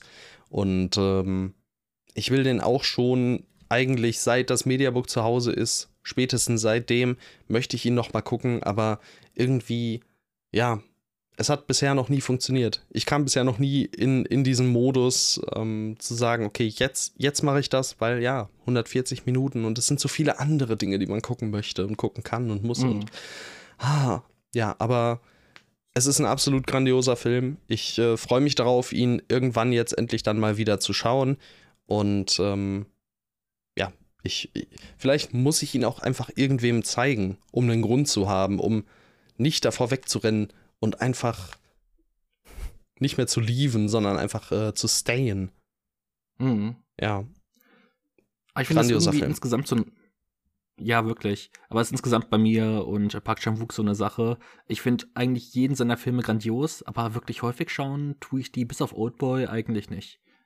Ja, stimmt. Selbst also, Oldboy ähm, ist kein Film, den ich jetzt, wo ich jetzt ohne großen Grund nochmal ähm, reingehen müsste. Auch The Handmaiden fand ich ja absolut, absolut grandios und trotzdem. Oder I'm a Cyborg, but that's okay. Das ist ja sogar ein sehr kurzweiliger und amüsanter Film. Und auch da war ich bisher nur ein einziges Mal eben drin. Und das ist jetzt auch schon, boah, dreieinhalb Jahre her. Ja. Mhm. Muss ich mal wieder sehen. Ich liebe ja Joint Security Area, aber auch den habe ich nur einmal gesehen. Und ich habe ihm fünf Sterne gegeben. Ah, fand ich auch sehr gut. die Arrow gekauft. ah. Ja. Park, lass uns mal häufiger treffen. Ehrlich auch häufiger treffen oder auch schon häufiger getroffen haben wir beide Godzilla. Ich habe mich die ganze Zeit gefragt, wann kommt er endlich? Ja, er musste. Wann kommt er? Er musste kommen und er ist bei uns beiden auch wieder so hoch im Kurs. Das ist jetzt auch, äh, wie gesagt, bei Decision to Leave war er bei dir auf der 9, bei mir auf 8 oder umgekehrt. Und hier ist hm. es Platz 7 und 6 oder so. Also wir hm. haben ihn beide so hoch ähm, im Kurs, dass es dann ja einfach sich so weit nach oben geschaukelt hat. Bei, den, bei vielen anderen Filmen war es so, du fandest ihn deutlich besser oder ich fand ihn deutlich besser. Und äh, dann hat sich das so auf Platz 10 eingeschleust oder mit äh, Javan, dass der dann bis auf die 6 hochkam oder The Killer, weil die bei mir beide auf Platz 2 ähm, und 3 eben standen, dass ich die da so hochgezogen habe. Hier ist es wirklich so, dass ähm, wir beide sie einfach so gleichwertig grandios fanden, dass sie auf Platz 4 und 3 gelandet sind. Godzilla Minus One auf Platz 3. Wir haben erst vor ganz kurzem ausführlich über Godzilla Minus One gesprochen. Da hat sich ja dann auch so meine Wertung ein bisschen entwickelt, weil einfach ich war so während des Schauens so begeistert und so gepackt und gefesselt von dem, was ich gesehen habe, ähm, dass ich einfach nicht anders konnte. Und dann später, als wir darüber gesprochen haben, mir so klar wurde, so, ich finde nichts an diesem Film nicht toll. Also mittlerweile bin ich wieder an einem Punkt, wo ich so äh, überlege, ob viereinhalb Sterne wirklich. Aber andererseits, warum nicht? Weil ich, der ist einfach toll, der ist so toll und ich nehme tausendmal lieber vier, fünf, sechs Mal so ein Godzilla Minus One, wo ich, wo ich vielleicht, weiß ich nicht, nicht so, so, so krass übertrieben krass enthusiastisch, weil so wild drüber reden kann wie bei Javan, sondern die einfach so auf so einem krass hohen Level einfach so toll sind und mich dann während des Schauens in so eine Oh versetzen, das, ähm, das nehme ich lieber. Das, das nehme ich lieber, als äh, wenn aus zehn Filmen nur ein Javan dabei ist. Mhm. Keine Ahnung. Ist, ist jetzt irgendwie eine Begründung, warum er bei mir auf viereinhalb bleibt. Ja, ich meine, ich habe ihn auch auf viereinhalb und ich finde ihn auch einfach nur grandios.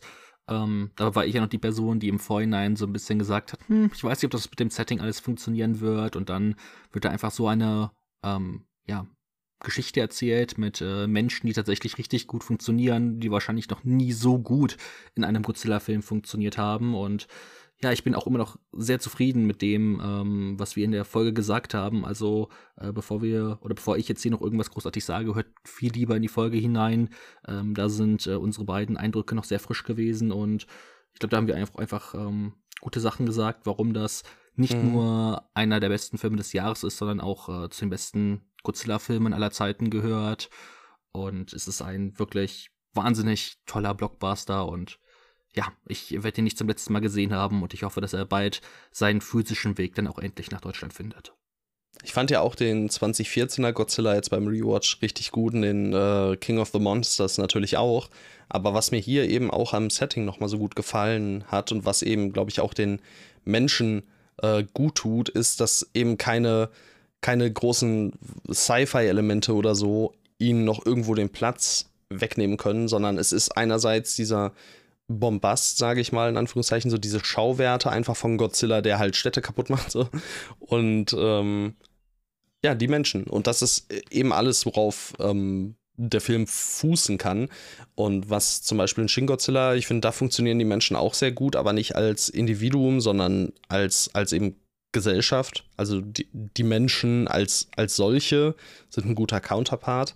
Hier sind es wirklich die Einzelschicksale, die ähm, auch absolut zu überzeugen wissen.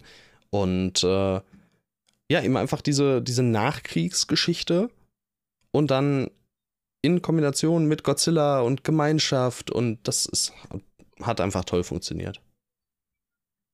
Absolut. Und trotzdem immer auch äh, findet er seinen passend seinen Weg zum originalen Godzilla, äh, zu den Bezügen, warum Godzilla überhaupt entstanden ist. Da steckt auch ganz viel in diesem Film mit drin. Also, das ist ähm, vielleicht wirklich die beste Godzilla-Verfilmung, die es ja jemals gegeben hat. Und ich glaube, damit, also damit hätte ich auf jeden Fall nicht gerechnet, äh, dass ich das hier vielleicht sage kein Ausrufezeichen, sondern ein Punkt in Klammern. okay. Ein Ausrufezeichen kannst du sicherlich beim nächsten Film setzen. Unsere zwei, habe ich richtig gezählt? Unsere zwei, vollkommen korrekt. Guardians of the Galaxy Volume 3.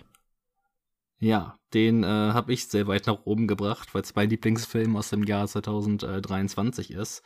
Und ähm, ja, ich finde diesen Film einfach so unfassbar schön. Also ich habe ihn mir viermal dieses Jahr, letztes Jahr, letztes Jahr, oh, letztes Jahr angesehen. Und äh, davon war dreimal im Kino, glaube ich. Es ist halt einfach ein Film, der auch für diese, diese Tierliebe steht. Ähm, wie er das einfängt, ja, auf plakative Weise, aber trotzdem, es sind die Gefühle, die er erzeugt, echt. Und ich finde es auch einfach trotzdem schön, dass er es thematisiert, denn welcher riesige 200 Millionen Blockbuster würde ansonsten so sehr für, für Tierliebe einstehen.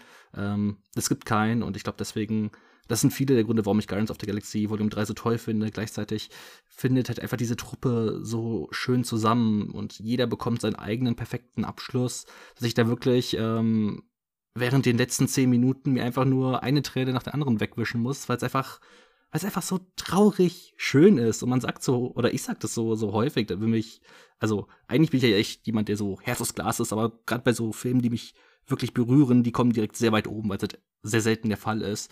Und Guardians of the Galaxy Volume 3 ist halt wirklich einer der Filme, die mich in meinem gesamten Leben, also ich könnte wahrscheinlich höchstens zwei oder drei weitere Filme aufzählen, die mich so sehr berührt haben wie dieser Film und ein, ähm, also was Besseres kann ich eigentlich nicht sagen. Also wenn ein MCU-Film, und vielleicht können wir das nochmal betonen, ein verdammter MCU-Film, das verdammte MCU, das Filme rausgebracht hat dieses Jahr, letztes Jahr, ah, wie ähm, Ant-Man Quantum Mania. Ähm, wenn das MCU noch so welche Geschichten erzählen kann, dann, ähm, ja, dann werde ich es auf jeden Fall weiterhin im Blick behalten, beziehungsweise ähm, weiterhin James Gunn im Blick behalten, denn das ist das, was er macht. Einfach wirklich äh, tolle, berührende Geschichten erzählen mit, mit dieser liebevollen Truppe und ich finde es traurig, dass das jetzt beendet hat, aber gleichzeitig wird ein neuer Weg aufgehen und ja, da wird man sehen, was daraus kommt, aber ich werde da sein. Und äh, mir ist es an der Stelle nochmal ganz wichtig zu betonen, dass auch ich den Film wirklich toll fand. Also er ist bei mir in meinem persönlichen Ranking auf Platz 11 und du kommst nicht in die einen Hauch von Film Top 10, in unsere gemeinsame, wenn du ähm, nur bei einer Person ablieferst. Also ich habe auf Platz 5 The Whale, auf Platz 6 Mission Impossible ähm, Dead Reckoning Teil 1. Die äh, befinden sich nicht in dieser Top 10. Du hast auf Platz 3 einen Evil Dead Rise, auf Platz 4 einen Barbie, auf Platz 6 einen Limbo. Du, du kommst hier nicht rein, wenn du nicht bei beiden wirklich ablieferst. Und Guardians of the Galaxy Volume 3 hat auch bei mir abgeliefert. Und ähm, wir machen später noch, äh, also gleich im Anschluss mehr oder weniger, ähm, unsere äh, größte Enttäuschung, unser größte, unsere größte Überraschung. Und im Vorhinein hätte ich niemals damit gerechnet, dass Guardians of the Galaxy Volume 3 auch nur ansatzweise irgendwo in die Nähe des oberen Drittels meiner Top-Liste am Ende des Jahres kommen wird. Und äh, wir haben ihn auf Platz, oder ich habe ihn auf Platz 11, wir haben ihn gemeinsam auf Platz 2. Ähm, der steht da völlig zurecht. Ich habe ihn zwar nur das eine Mal gesehen, aber ich freue mich darauf, da irgendwann nochmal reinzugehen. Ich freue mich darauf, den anderen Guardians of the Galaxy Filmen jetzt nochmal eine Chance zu geben, wenn wir irgendwann mal mit unserem schon äh, mittlerweile als Mythos geltenden MCU Rewatch fortfahren. Und ähm, Mythos ja. of Filming. Myth Mythos of Filming. genau. Ähm, wollen wir vor dem Platz 1 größte Überraschung und größte Enttäuschung ähm, machen oder machen wir danach? Sonst, sonst reißt ja, noch alles, was genau, du ja. Kommen wir zu Platz 1. Ist, also es ist ja nicht so, als wäre es eine Überraschung. Wer diesen Podcast hört, wird es ahnen können. Ähm, obwohl ich weiß gar nicht, ob wir es so, so häufig nochmal erwähnt haben oder so. Wahrscheinlich auch wirklich nur in der Folge, in der wir über den Film gesprochen haben. Aber ich glaube, es war uns beiden ziemlich klar, wer hier ähm, auf der Eins steht, oder? Ja, also es gab nur zwei Optionen und weil ich wusste, dass Guardians nicht bei dir in der Top 3 oder so drin ist, äh, war es dann doch relativ schnell klar, was überraschenderweise wohl auf dem ersten Platz steht. Ja, deine zwei, meine eins. Past ja. Lives. Äh, nicht Dogman? Nicht Dogman, ganz knapp. ganz knapp okay, nicht Past Dogman. Lives. Ja. Ja. Past Lives. Ich habe ihn letztens noch mal gerewatcht. Ähm, eine, eine Befürchtung, das könnte ja was Negatives sein, aber es, die auf die positivste Art und Weise gemeint. Eine Befürchtung hat sich bewahrheitet. Ich glaube, äh, oder ich habe nicht das Gefühl gehabt, dass ich von Past Lives noch mal viel Neues bei diesem Rewatch erfahren oder gesehen habe. Ich finde nicht, dass ich ähm, Figuren deutlich anders gelesen habe, verständnisvoller oder sonst irgendwas. Ähm, aber es hat mich auch bestärkt in meiner These oder Vermutung, dass Past Lives ein Film ist, der ganz stark von eigenen Erfahrungen und äh, Ansichten geprägt ist. Und da man diese eben mit der Zeit entwickelt, da diese sich logischerweise durch Erfahrungen verändern, ähm, bin ich sicher, dass Past Lives an anderen Punkten in meinem Leben nochmal deutlich anders von mir aufgefasst werden könnte, was die Figuren angeht. Ähm, was auf jeden Fall steht, ist, dass ähm, es ein absolut grandioses Drama ist, dass ähm, die Figuren einfach wirklich toll geschrieben sind. Das, also ein Liebesdreieck war, glaube ich, noch nie so, so, ja, irgendwo nachvollziehbar, herzzerreißend, ähm, irgendwo auch ein bisschen einen irgendwo wütend machen auf, weiß ich nicht mal auf Figuren, aber auch auf Schicks, einfach aufs Schicksal oder so und ach, Past Lives ist einfach toll. Der ist einfach richtig toll gemacht, dieser, dieses Opening alleine äh, fasst den Film auch schon so wahnsinnig gut zusammen und gibt einen so guten, so guten Eindruck, ähm, Eindruck davon, was einen irgendwie erwarten wird und dann auch einfach dieses Finale. Es ist, es ist ein traumhaft schöner Film, ein, ein, ein schöner Film, ein trauriger Film, ein beeindruckender Film. Deswegen, weil er eben alles so abspult. Äh, das, was? Es war ein Regie Regiedebüt, oder? Das ja. ist auch so, das ist auch so dermaßen lächerlich, dass das ein Regiedebüt ist. Also beim allerbesten Willen, ähm, ja, Celine Song, mach, mach einfach, mach einfach weiter. Gib und mach.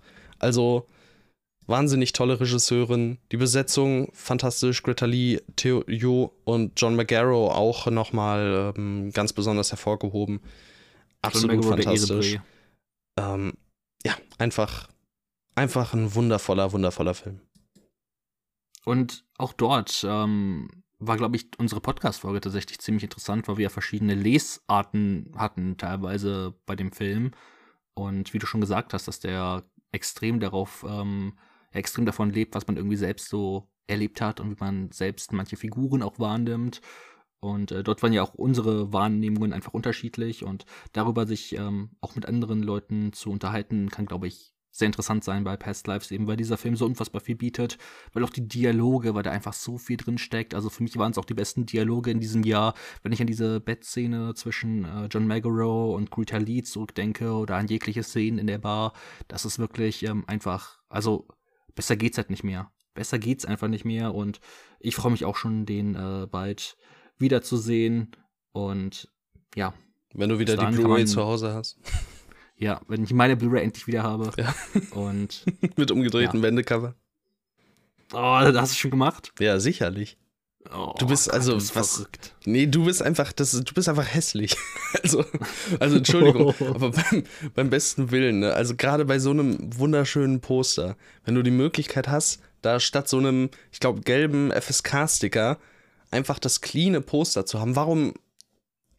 Egal, egal. Ich sehe es doch eh nicht, ist doch eh im Schrank. Aber wenn man es rausholt.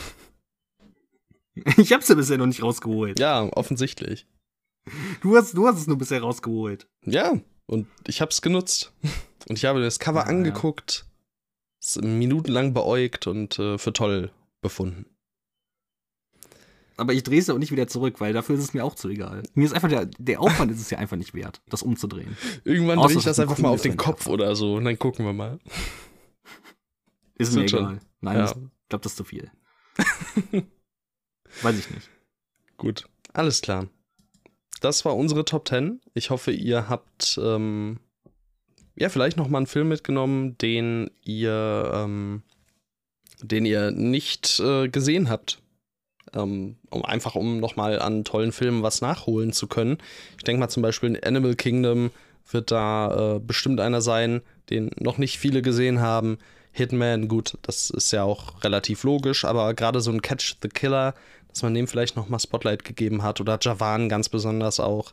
Ähm, ja, meldet euch gerne bei uns, ähm, was ihr von unserer Liste haltet, was ihr von den einzelnen Filmen haltet. Wir freuen uns immer über Feedback, über eure Meinung. Schreibt uns auf Insta, wir haben Linktree in den Show Notes.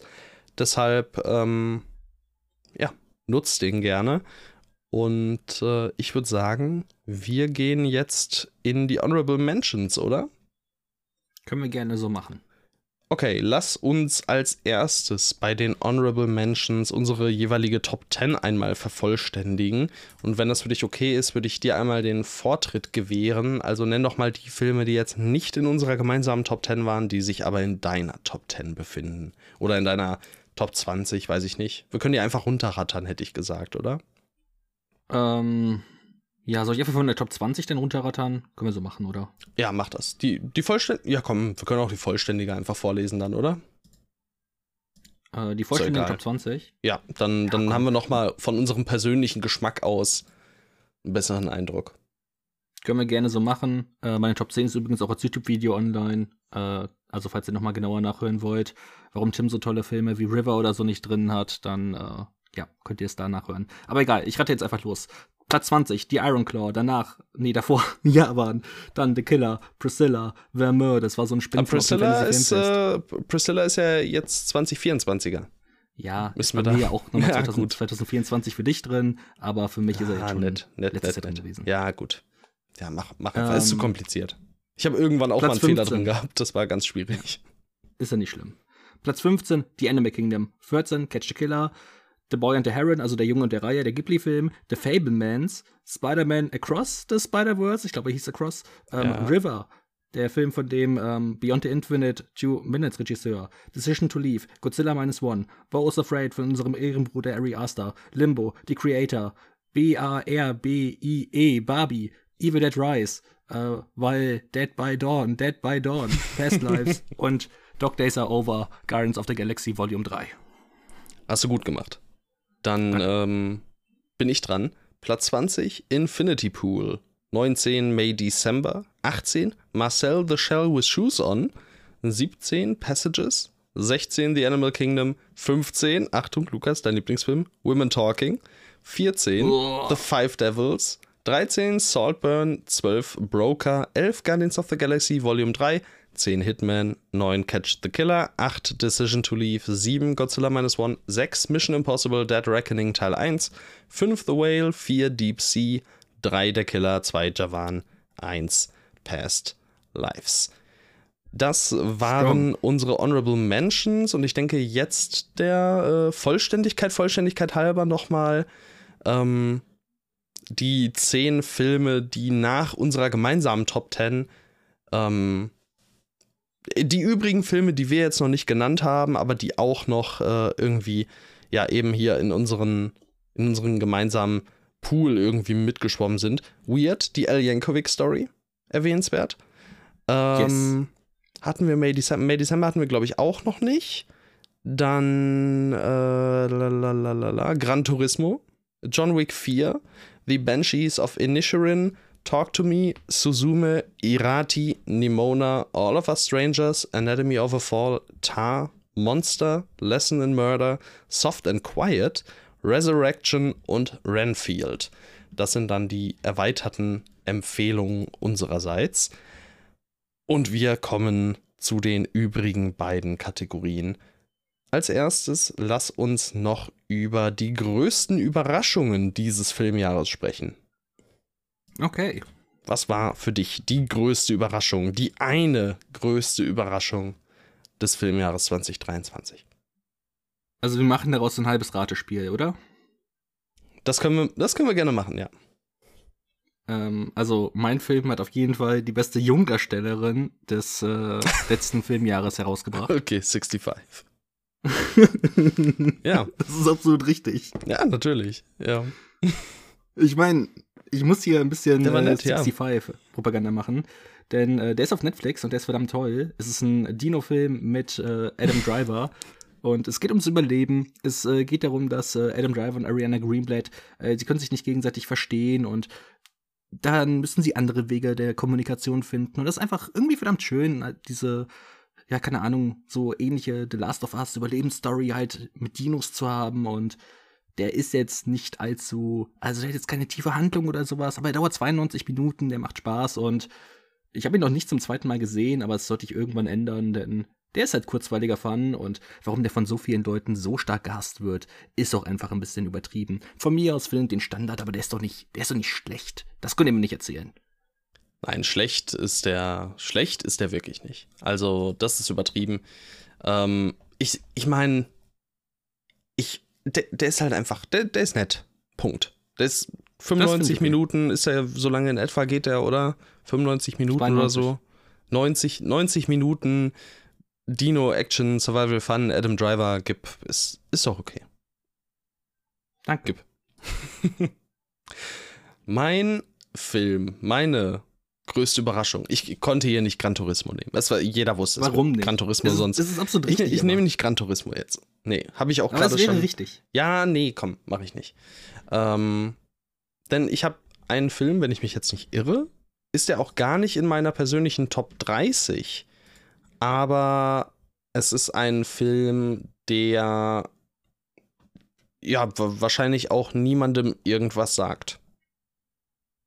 Auch nicht mir? Ah, doch, er war in, meiner, er war in der Top 30. Ich habe ihn gerade schon mal oh. vorgelesen, wahrscheinlich. Ja, doch, er wird dir was sagen. Wir haben im Podcast drüber gesprochen. Beziehungsweise Darf ich habe im Podcast drüber gesprochen, bitte. Ja. Ist es Tori und Lokita? Es ist Tori und Lokita. Denn ich, äh, es war wirklich schwierig, eine größte Überraschung und eine größte Enttäuschung zu finden, weil ich glaube, wir sind da beide eigentlich relativ gleich gepolt. Wir wissen relativ gut, was so unser Terrain ist und was wir von den Filmen, die wir schauen, erwarten können. Und viele Sachen sind uns, glaube ich, dann am, am Ende des Tages auch zu egal, wenn sie irgendwie im Mittelfeld landen oder so. Aber Tori und Lokita ist so. Ich habe den ja wirklich nur geschaut, weil wir einen Screener bekommen haben und trotzdem haben wir uns so ein bisschen, oder habe ich mich so ein bisschen dahin quälen müssen, zu sagen, okay, komm, dann gucke ich den jetzt. Denn ähm, es gibt, das ist auch so, es ist so schade, wenn man das so sagt, aber es, es gab einfach keinen Grund, den zu gucken. so, so doof das klingt, ne? Weil er hat irgendwie keine. Niemand spricht über diesen Film. Niemand es gibt keine Award-Bewandtnis. Wäre das jetzt der französische oder belgische Oscar-Beitrag, wäre das nochmal was anderes, aber ist es ja jetzt auch nicht. Und da spielt niemand mit, den man kennt. Es ist ein ähm, Drama über zwei ähm, Migranten, ein äh, Geschwister, ein vorgespieltes Geschwisterpaar ähm, von einem Kind, einer Jugendlichen. Ähm, die Besetzung, man kennt, oder ich zumindest kannte niemanden, die beiden äh, Geschwister, gespielt von Pablo Shields und Jolie Mbundu. Äh, beides, glaube ich, das erste Mal, dass sie vor der Kamera standen und sie sind wirklich absolut grandios. Es ist eine wirklich, wirklich krasse Geschichte. Sie ist äh, sowohl äh, immer mal wieder herzerwärmend, als auch wirklich schockierend, beängstigend, richtig eklig, gruselig, menschenverachtend und äh, trotzdem Menschen oder Liebe und Zuneigung, gerade Geschwisterliebe, auch wieder so dieses Familienthema, auch wenn es nicht durch, durch Blut ähm, eben diese Verbindung gibt, äh, zelebrierend, ähm, als dass ich einfach sagen muss, hey, Tori und Lokita ist auch ein Film, den man wirklich, wirklich mal gesehen haben sollte, ähm, wenn man noch mal ein paar Filme aus 2023 eben aufholen möchte. Und da der einfach so dermaßen wenig in irgendwelchen Konversationen stattfindet, hier nochmal Tori und Lokita. Bitte sehr. Das ist doch schön. Auch nochmal ein Geheimtipp. Ja, absolut. Und das ist sehr schade, weil eigentlich ist es ja auch so ein Thema, weiß ich nicht, vielleicht erfährt er in anderthalb Jahren auf Arte irgendwie große Renaissance oder so. Ähm, ich würde es mir wünschen. Aber ja, keine Ahnung. Das ist toll. Es würde ja passen. Also, der ist ja jetzt nicht so, als wäre das kein aktuelles Thema oder so. Immerhin das ist ja gegeben. Also, komm. Guckt. Ist gut. Wirklich, wirklich gut. Anders als. Dann anders als unsere Enttäuschungen. Soll ich wieder anfangen? Ja, komm, fang du an mit der größten Enttäuschung des Filmjahres 2023. Okay. Also ich muss sagen, ich habe mich sehr schwer getan, okay? Ich mich auch. Ich habe mich wirklich sehr schwer getan. Du, du lachst schon Und so, als würdest du mir jetzt gleich auf den Schlips treten. Na, ich, also, auch anders als du denkst. Ganz okay. anders als du okay. denkst. Okay. Denkst du Meta? Ähm, Bitte mach keinen Meta-Move. Nein. Okay, dann ähm, ist gut. Ähm, das Publikum. Du magst den auch nicht. Okay. Du hast den sogar. Skinner Marink? Ja. Mhm. Mhm. Ähm, ja, der, der war mir zu egal. Einfach. Also, ja. es war nichts, wo ich vorher ge also gehypt drauf war, weil ich wusste, weswegen. Ja, schwierig. Schwieriger Film. Ich war jetzt Scheiße. Ich war wirklich super gespannt und man muss dem ja auch auf jeden Fall zugutehalten, dass er irgendwo interessant ist. Und ich habe ja auch jetzt häufiger schon im Podcast gesagt, ich ihn jetzt eigentlich nochmal rewatchen will. Und vielleicht hätte ich das erst tun sollen, bevor ich ihn hier als Enttäuschung bezeichne. Äh, weil es kann mir vielleicht auch in ein paar Monaten auf die Füße fallen, wenn ich ihn im Rewatch vielleicht doch gut finde. Aber ich, also man hat einfach nur gehört, es gibt diesen super interessanten ähm, Indie-Film, der in den USA viel für Hype gesorgt hat. Und ich war schon super gespannt auf Skinner und ich, ich, ich habe dieses, ich habe dieses Telefon gesehen, das Telefon. Ich weiß jetzt nicht, wie häufig ich schon in diesem, in, im letzten Jahr über das Telefon gesprochen habe. Ich hab's, ich hab's gerade neben mir stehen, es guckt mich gerade an. Danke nochmal dafür, Tim. Es bitte, war bitte. Geburtstags, Geburtstagsgeschenk. Und ähm, ich weiß nicht, es war einfach so, es war schon irgendwie im Kinosaal super enttäuschend, weil ich, du könntest halt aus dieser Prämisse super viel machen, dass Kinder allein zu Hause sind und sich auf einmal das Haus verändert, dass Türen nicht mehr da sind, wo sie sind oder das Fenster auf einmal verschwinden. Und dann wird das daraus gemacht. Und ich sehe, dass viele Leute etwas darin sehen können und irgendwie die Urängste von denen bedient werden. Aber bei mir hat es halt gar nicht funktioniert. Ich konnte mich nur an der Inszenierung, die echt ganz cool ist, irgendwie aufheitern nee. und an dem Telefon, nee. wenn das alle ähm, paar Stunden mal auftaucht aber es ist doch irgendwie eine Enttäuschung. Ich hätte ihn doch ja. irgendwie gerne deutlich mehr gemocht und für dich, für die, für dich war jetzt so egal und ja, mir. Ich fand ihn einfach straight up weh. zu kacke. Also ich fand ja. ihn wirklich zu, zu schlecht. So, selbst wenn ich gespannt gewesen wäre, wäre es wahrscheinlich keine Enttäuschung mehr, sondern eine Beleidigung oder so. Also ich kann mhm. auch wirklich nicht. Also bis zu einem gewissen Grad. Inszenierung, okay, aber irgendwo hört es halt auf. Und es hört, finde ich, wirklich dann auf, wenn du eben, also es, es wäre schon, es hätte mir auch nicht gefallen, wenn sie damit, oder wenn, wenn, ich weiß nicht, wie der Regisseur, ich habe seinen Namen jetzt nicht mehr im Kopf. Ich, Kyle Edward Bell. Von mir aus. Ähm, wenn er immerhin durchgezogen hätte, immer den Jumpscare oder so anzuteasen oder immer diesen Jumpscare in der Luft schweben zu lassen. Aber dass er ihn dann eben auch mehrfach, ich glaube zwei, dreimal oder so, abruft und tatsächlich dann wirklich nur in den Momenten richtig zu erschrecken weiß, wenn ein lauter Knall kommt, wenn das Bild anfängt zu flackern oder so, das ist einfach zu, wirklich zu billig.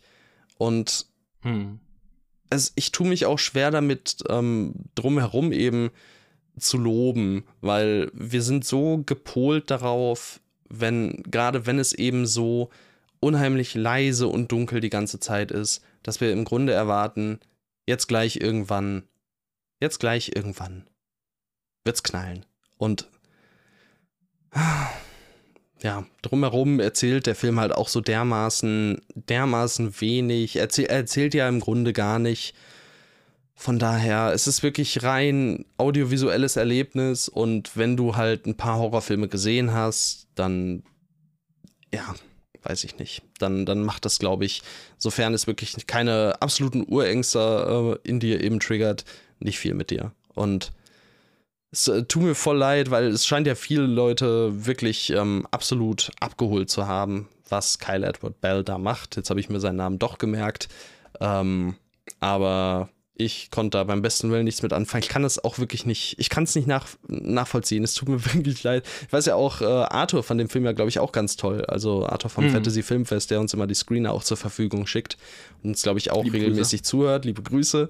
Ähm, da hattest du ja auch schon erwähnt, Lukas, dass er den Film auch ganz toll fand. Das tut mir auch so leid, dass ich da immer wieder dann so drauf einbäsche, weil es ist ja auch eigentlich nicht, nicht so krass meine Art, aber wenn ich so, weiß ich nicht, so eine Handvoll, es gibt so eine Handvoll Filme, die mir wirklich persönlich auf den Schlips getreten sind und das ist so einer davon und ja. Weißt du, dass ich, ich kann mich so lange über diesen Film aufregen, das ist der Wahnsinn. Das ist deine Enttäuschung gewesen. Ja, ja. ja.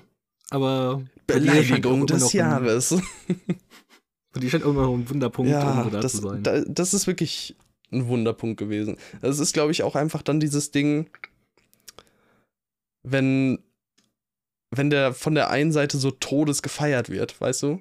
So, mhm. wenn er so hoch gehypt wird und das so, ich weiß nicht. Ich weiß, es ist nicht so, möchte ich an der Stelle nochmal betonen. Es sind, ist eine Geschmacksfrage.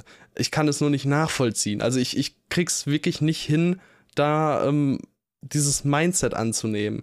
Ähm, dass es mir wirklich so vorkommt, als, als würden Leute einfach so sagen, so, nee, den werde ich jetzt geil finden. So reingehen und sagen, den werde ich jetzt geil finden, weil der crazy ist oder was weiß ich. Und äh, ich merke auch jetzt schon, dass es bei mir so ein, so ein kleines bisschen bei der Junge und der Reihe auch schon einsetzt. Ich komme nicht dahinter, warum der so krass gefeiert wird. Obwohl du es mir in der letzten Folge noch äh, ja, vorgetragen hast. Aber ich, ich komme komm nicht rein. Ja, auf jeden Fall, auf jeden Fall. Aber also da, das ist auf einer deutlich geringeren Ebene. Ich finde The Boy and the Heron auf gar keinen Fall irgendwie scheiße oder so. Aber auch da komme ich wirklich nicht da rein, ähm, wie, wie der eben auf sein Average kommt. Oder wie der auf, auf mehr als vier Sterne oder so generell kommt. Aber das ist ja auch unterschiedliche, unterschiedliche ähm, Kriterien der Bewertung und einfach Meinungen. Meinungen. Ich respektiere sie. Ich kann sie nur nicht immer nachvollziehen. So. Ich meine, es sagt Tim, der Women Talking auf äh, vier ja, Sterne absolut. hat. Also Brett. Oscar-nominierter Film. Was mit Skinnamarink. so. Was willst du jetzt? Totschlagargument. Zack. Äh, mach ja. weiter, bevor du weitere Totschlagargumente findest. Ähm, bevor ich dich totschlage. Ich, genau, du. Meine größte Enttäuschung ist Bo is Afraid. Lass uns zu den Neustarts kommen. Meinst du das gerade ernst? Ja. Ach, Junge, halt doch die Fresse. Deswegen, ich wollte auch, ich wollte auch mit dieser, mit dieser Überleitung hin, weil du wirst mich totschlagen wollen. Ich habe am Ende drauf geguckt und ähm, überlegt, was, was hat mich am meisten enttäuscht und gemessen daran, dass ich Bo, Bo is Afraid, glaube ich, auf Platz zwei oder drei oder schlechtestens vier meiner meist erwarteten Filme des Jahres hatte. Ähm, muss ich, glaube ich, Bo Afraid sagen, gerade weil ich ihn ja letztens nochmal schauen wollte oder angefangen habe zumindest. Und äh, einfach in dem, was ich beim ersten Mal schon eben auch ja, zu, zu kritisieren hatte, das ist einfach für mich nicht, das hat für mich einfach nicht vollends funktioniert. Da sind viele Ideen und Ansätze drin, die ich wirklich toll finde, die zeitweise funktionieren, die objektiv wirklich was hermachen. So beispielsweise gerade das Setdesign der ersten halben Stunde oder generell das Setdesign ist eigentlich den ganzen Film durch ähm, wirklich beachtlich. Aber ich, das ist für mich ist so ein, ein wilder Haufen, der gibt für mich leider keine, keine kohärente Geschichte. Es ist, äh, es wirkt für mich leider nicht aus, wie aus einem Guss. Und wahrscheinlich soll es das auch gar nicht sein, aber irgendwie, irgendwie wirkt es ja selbst, wenn das alles so nicht richtig zusammenpasst, ähm, ist das, das alles nicht so richtig zusammenpasst, wieder das, was es so bindet. Aber für mich hat nicht richtig hingehauen. Ich kann den Film respektieren, einzelne Punkte wirklich, äh, wirklich als, als wirklich gut und gelungen betrachten, aber insgesamt, ähm, gerade nach dem, was ich mir eben vom Trailer dann erhofft habe, ähm, ja, dann eben diese Enttäuschung, dass mein ursprünglicher Instinkt, den ich vor dem ersten Trailer hatte, dass das einfach nichts für mich wird, dass das bestätigt wurde, das war, glaube ich, die größte Enttäuschung für mich im äh, vergangenen Jahr. Ich habe ja im Rewatch eigentlich sehr stark, also wenn ich sage, meinen Frieden mit dem gemacht, ich habe ihn jetzt auf viereinhalb Sterne in meiner Top 10 des Jahres so. Also, aber ich hatte ja auch wirklich sehr, sehr hohe Erwartungen, weil halt Ari Aster so mein absoluter Lieblingsregisseur ist nach David Lynch. Und was erwarte ich da? Das ist so ein bisschen das, wie eben, was du bei Robert Eggers äh, erwartest. John Peel. Ich erwarte einen Co, Film, ja, der eigentlich safe. in meiner, der in meiner Top 5 am Ende des Jahres landet. Das hatte jetzt knapp verfehlt, aber es war auch ein sehr starkes Filmjahr, so von daher müssen wir uns jetzt nicht an sowas aufhängen. Aber ähm, was ich einfach bei dem so stark finde, ist, ähm, und das habe ich auch erst im Rewatch nochmal so richtig ähm, gesehen, wie dieser ganze Film eigentlich von dieser Mutter-Sohn-Beziehung lebt und wie viele subtile äh, Elemente eigentlich erst im Rewatch wirklich auffallen äh, und eigentlich auch in jeder, also klar, du hast recht, er hat diese verschiedenen Elemente, eben weil er diesen Odyssee-Charakter hat, also er hat, er bereist halt einfach verschiedene Teile einer großen Reise und die sind unterschiedlich. Ähm, gleichzeitig wird er halt eben aber durch diese Bindung zwischen Mutter und Sohn zusammengehalten und die wird auf ganz viele Art und Weisen ergründet, in jeder einzelnen von diesen kleinen Kurzgeschichten. Und äh, das ist halt auf ganz unterschiedliche Art und Weise, egal ob du dort jetzt die erste, diesen ersten Teil nimmst, wo er in seiner Wohnung lebt, oder wenn du den Teil danach nimmst, wo er verletzt ist, oder den Teil im Wald, alles ähm, hat irgendwie mit, mit Mutter-Sohn-Verbindungen zu tun und ähm, wie dieses ganze Feld halt so ähm, abwechslungsreich und ja, gleichzeitig ähm, trotzdem irgendwie kohärent in den Themen abge, abgearbeitet wird, das finde ich super faszinierend. Dazu hat diese ganzen surrealen Elemente so, ich bin halt einfach ein Zacker dafür.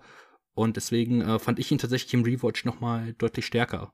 Ähm, aber ich glaube, ich war halt auch wirklich halt, also ich habe natürlich auch aktiv daran gedacht, zu kommen, du gibst mir jetzt einfach wirklich noch mal eine Chance, weil du den einfach lieben willst. Und äh, bei mir hat es zumindest äh, dann auch sehr, sehr gut äh, funktioniert. Aber ja, so ist es halt. So ist es halt. Ich finde es äh, faszinierend, dass der Film unter dem Namen Bo is Afraid ins Kino kam und nicht irgendwie Bo hat Angst hieß oder so. Und von daher, ähm, ja. Äh, aber wie gesagt, ist ja auch kein Film, den ich irgendwie hasse oder so oder schlecht finde oder, sondern einfach, äh, ja doch, es ist die. Du bist zu dumm dafür. genau, ich ja. bin zu dumm dafür. Es ist, glaube ich, die Definition von Enttäuschung im Filmjahr 2023 für mich. Ja, das ist in Ordnung. Ja, aber ist stimmt, okay. du hast ja auch heruntergesetzt auf drei Sterne. Ja, ne? genau. Ich habe ihn nicht mal beendet, ja. muss ich dazu sagen. Also es war einfach, es wurde mir auch zu anstrengend und ich habe einfach das Gefühl gehabt, da wird sich nichts dran tun. Also nach, ich glaube wirklich so ungefähr anderthalb Stunden, also ziemlich in der Mitte. Ich mhm. einfach so, das ist, ich kann das jetzt nicht noch mal anderthalb Stunden. Das ist einfach pointless. Und wenn ich jetzt hier anderthalb Stunden dann am Handy sitze oder so, dann habe ich da am Ende auch nichts von gewonnen und dann habe ja. ich es gelassen. Ja. Das ist dann auch sinnvoll.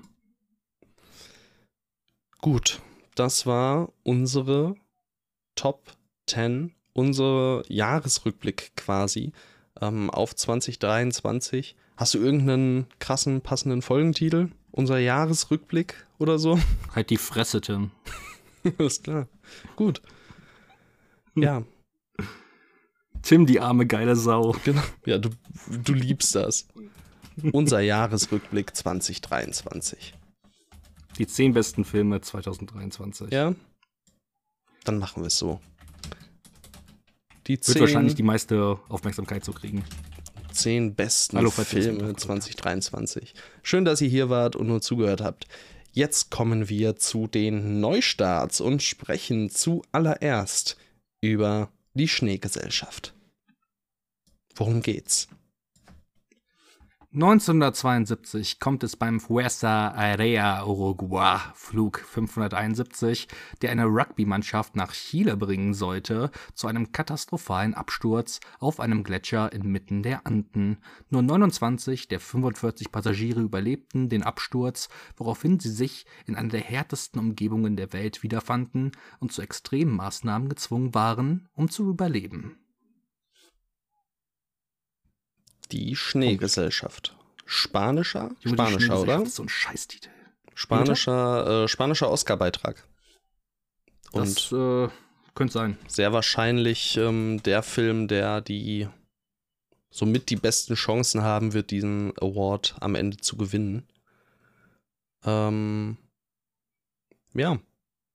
Ich war ja der Laufzeit wegen ein wenig verängstigt im Vorhinein das was wird, ähm, wo ich so drin aufgehen werde. Aber ich habe es vorhin schon mal angeteased, als wir über, über welchen Film geredet haben. Gruselig, irgendwas, was gruselig war, beängstigend. Ja, Catch, the äh, Catch, the Killer, genau. ähm, schlimmer als jeder Horrorfilm ist hier mal wieder die Devise. Und ja, sich einfach da reinzudenken, so was, was passiert in dieser absolut überlebensfeindlichen Situation, wenn du da einfach abstürzt, gestrandet bist und dann halt, also es klingt ein bisschen doof, aber dann halt nicht während des Absturzes draufgehst. Ich glaube, das ist, weil, also deine Überlebenschancen sind ja schwindend gering und dann, ähm, ja, weiß ich nicht. Also, ob ich dann so eher, ne, was, was wäre so, hätte ich Bock, würde ich den Überlebenskampf annehmen können, mental und so. Es ist ja nicht nur eine körperliche Herausforderung, sondern auch eine mentale, gerade sobald es eben daran geht, ähm, ja, sich damit abzufinden, dass die Suche nach einem eingestellt wird, dass die Nahrung nicht mehr gegeben ist und man sich neue Nahrung beschaffen muss in einer Region, in der keine Tiere leben und keine Pflanzen existieren und so weiter und so fort. Also, ja, ähm, gruselig, beängstigend und äh, lang. Das stimmt. Zu lang? Ähm, ja, wie, wollen wir das angehen? Ich weiß nicht. also was, was, äh, was schlägst du vor? Hast du eine Idee? Hast du zwei, ähm, zwei Möglichkeiten, das anzugehen oder wo rührt deine Frage her? Hm. Willst, willst du sonst einfach nochmal weiter, das nochmal weiter ausführen, was du, was du so stark findest? Oder soll ich dann schon mal sagen, was. Was du so schwach findest, oder? So, was man kritisieren ah, okay. könnte. Ja, dann lass mich ein bisschen noch loben. Dann machen wir das so. Ähm, also es handelt sich ja um eine wahre Begebenheit und um eine Geschichte, die wenn man sich jetzt nicht dafür interessiert, wenn man vielleicht nicht den Film aus den, was, 80er, 90er Jahren, 70er, 80er, 90er Jahren, was auch immer, äh, von Frank Marshall, wenn man den nicht kennt, wahrscheinlich noch nicht. Arachnophobia-Regisseur, bitte. Ja. Das ist ganz wichtig. Wenn man sich damit noch nicht befasst hat, dann äh, ist es wahrscheinlich eine Geschichte, die man auch noch nicht unbedingt kennt. Von daher auch äh, grundsätzlich schon mal interessant und spannend, weil es wirklich eine der krassesten Überlebensgeschichten ist, die es so gibt. Vor allem, wenn man bedenkt, dass nicht ein, zwei Leute am Ende überleben, sondern nochmal ähm, ein paar mehr. Und ich meine, das ist alles wirklich, wirklich krass. Da müssen wir nicht drüber diskutieren. Das ist auch wahrscheinlich völlig fein, dass man dann äh, das ausschweifend eben erzählt. Was man aber, glaube ich, wirklich festhalten kann und darf, ist, dass irgendwann der Film einfach anfängt, sich auch so ein bisschen im Kreis zu drehen. Das ist natürlich der, der Geschichte, ähm, es ist irgendwann, es passieren halt immer wieder die gleichen Dinge. So. Es ist ja auch irgendwo klar, wenn du da über 60, 70 Tage eben überleben musst, dass dann nicht jeder Tag ähm, krass einzigartig aussieht. Aber für mich äh, dauerte das eben alles dann hinten heraus doch ein klein wenig zu lang, wo ich aber immer noch zu sagen würde, das ist halt wirklich gut gespielt, das ist schockierend, das ist, ähm, das tut eben immer wieder weh und das nochmal eher als zum Beispiel bei so einem Skinner-Ring konnte in mir dann eben so Urängste auslösen oder so ein Unbehagen äh, hervorrufen. Immer wieder, wenn man so drüber nachgedacht hat, was, was machst du in so einer Situation und wie krass muss das sein, ähm, dass hier so viele Leute am Ende eben doch überlebend rauskommen. Eben äh, dann nochmal eingefangen in ganz, ganz wundervollen Bildern, was einfach auch der Landschaft äh, zuzuschreiben ist. Also ich glaube, du kannst da, also es wird schwierig, einen beschissen aussehenden Film zu machen, wenn du dich in so einer Region befindest, gezwungenermaßen. Ähm, noch dazu auch musikalisch wirklich toll hinterlegt und äh, eben, es klang eben so ein bisschen so, als wäre der Film halt irgendwann super sterbenslangweilig oder so. Er wird halt hinten heraus ein bisschen repetitiv, aber er braucht echt lange, bis er an diesen Punkt kommt, wo das passiert. Für mich als jemand, der diese Geschichte eben im Vorhinein noch nicht kannte, der keinen anderen äh, Film dieser Art genauso kannte, also wo das weiß ich nicht, die größten Survival-Filme, ähm, die ich jetzt so aus dem Kopf äh, aufzählen kann, sind halt The Revenant und Jungle. Und dann wird es schon ein bisschen dünner. So, und äh, 127 Hours oder sowas ist ja nochmal was ganz anderes. Deshalb, ähm, der sieht toll aus, der klingt toll, der ist richtig gut gespielt, ist eine sauspannende und interessante, faszinierende Geschichte. Aber wahrscheinlich, wenn man mit dem Fall vertraut ist oder vielleicht schon noch mehr Filme dieser Art gesehen hat, ähm, ja, vielleicht dann eben, eben nicht mehr so krass die ähm, überwältigende Nummer. Ich würde aber sagen, daran ist der Film in gewisser Maßen noch einfach äh, selbst schuld. Denn ähm, ich kenne mich relativ, also was heißt, ich kenne mich relativ gut damit aus. Ich habe jetzt kein Buch darüber gelesen, aber ich habe mich schon ähm, in, in meinem Leben häufiger mit dieser Geschichte befasst, weil ich sie jetzt so krass finde. Ich glaube, das erste Mal war irgendwie, als ich äh, wahrscheinlich so 12, 13 Jahre alt war. Das war so eine Simpsons-Folge, wo ähm, die irgendwie dem Mount Everest sind und sich gegenseitig fressen. Und das war so eine der ersten Sachen, wo ich, wo ich mich mit Kannibalismus beschäftigt habe. Und irgendwann kommst du halt auf diese Geschichte. Und ähm, deswegen, ich kenne die schon relativ lange und sie ist wirklich absolut beeindruckend und faszinierend. Also deswegen habe ich mich halt so sehr auf diesen äh, Film, also was so sehr ist auch übertrieben, aber ich habe mich auf den Film gefreut.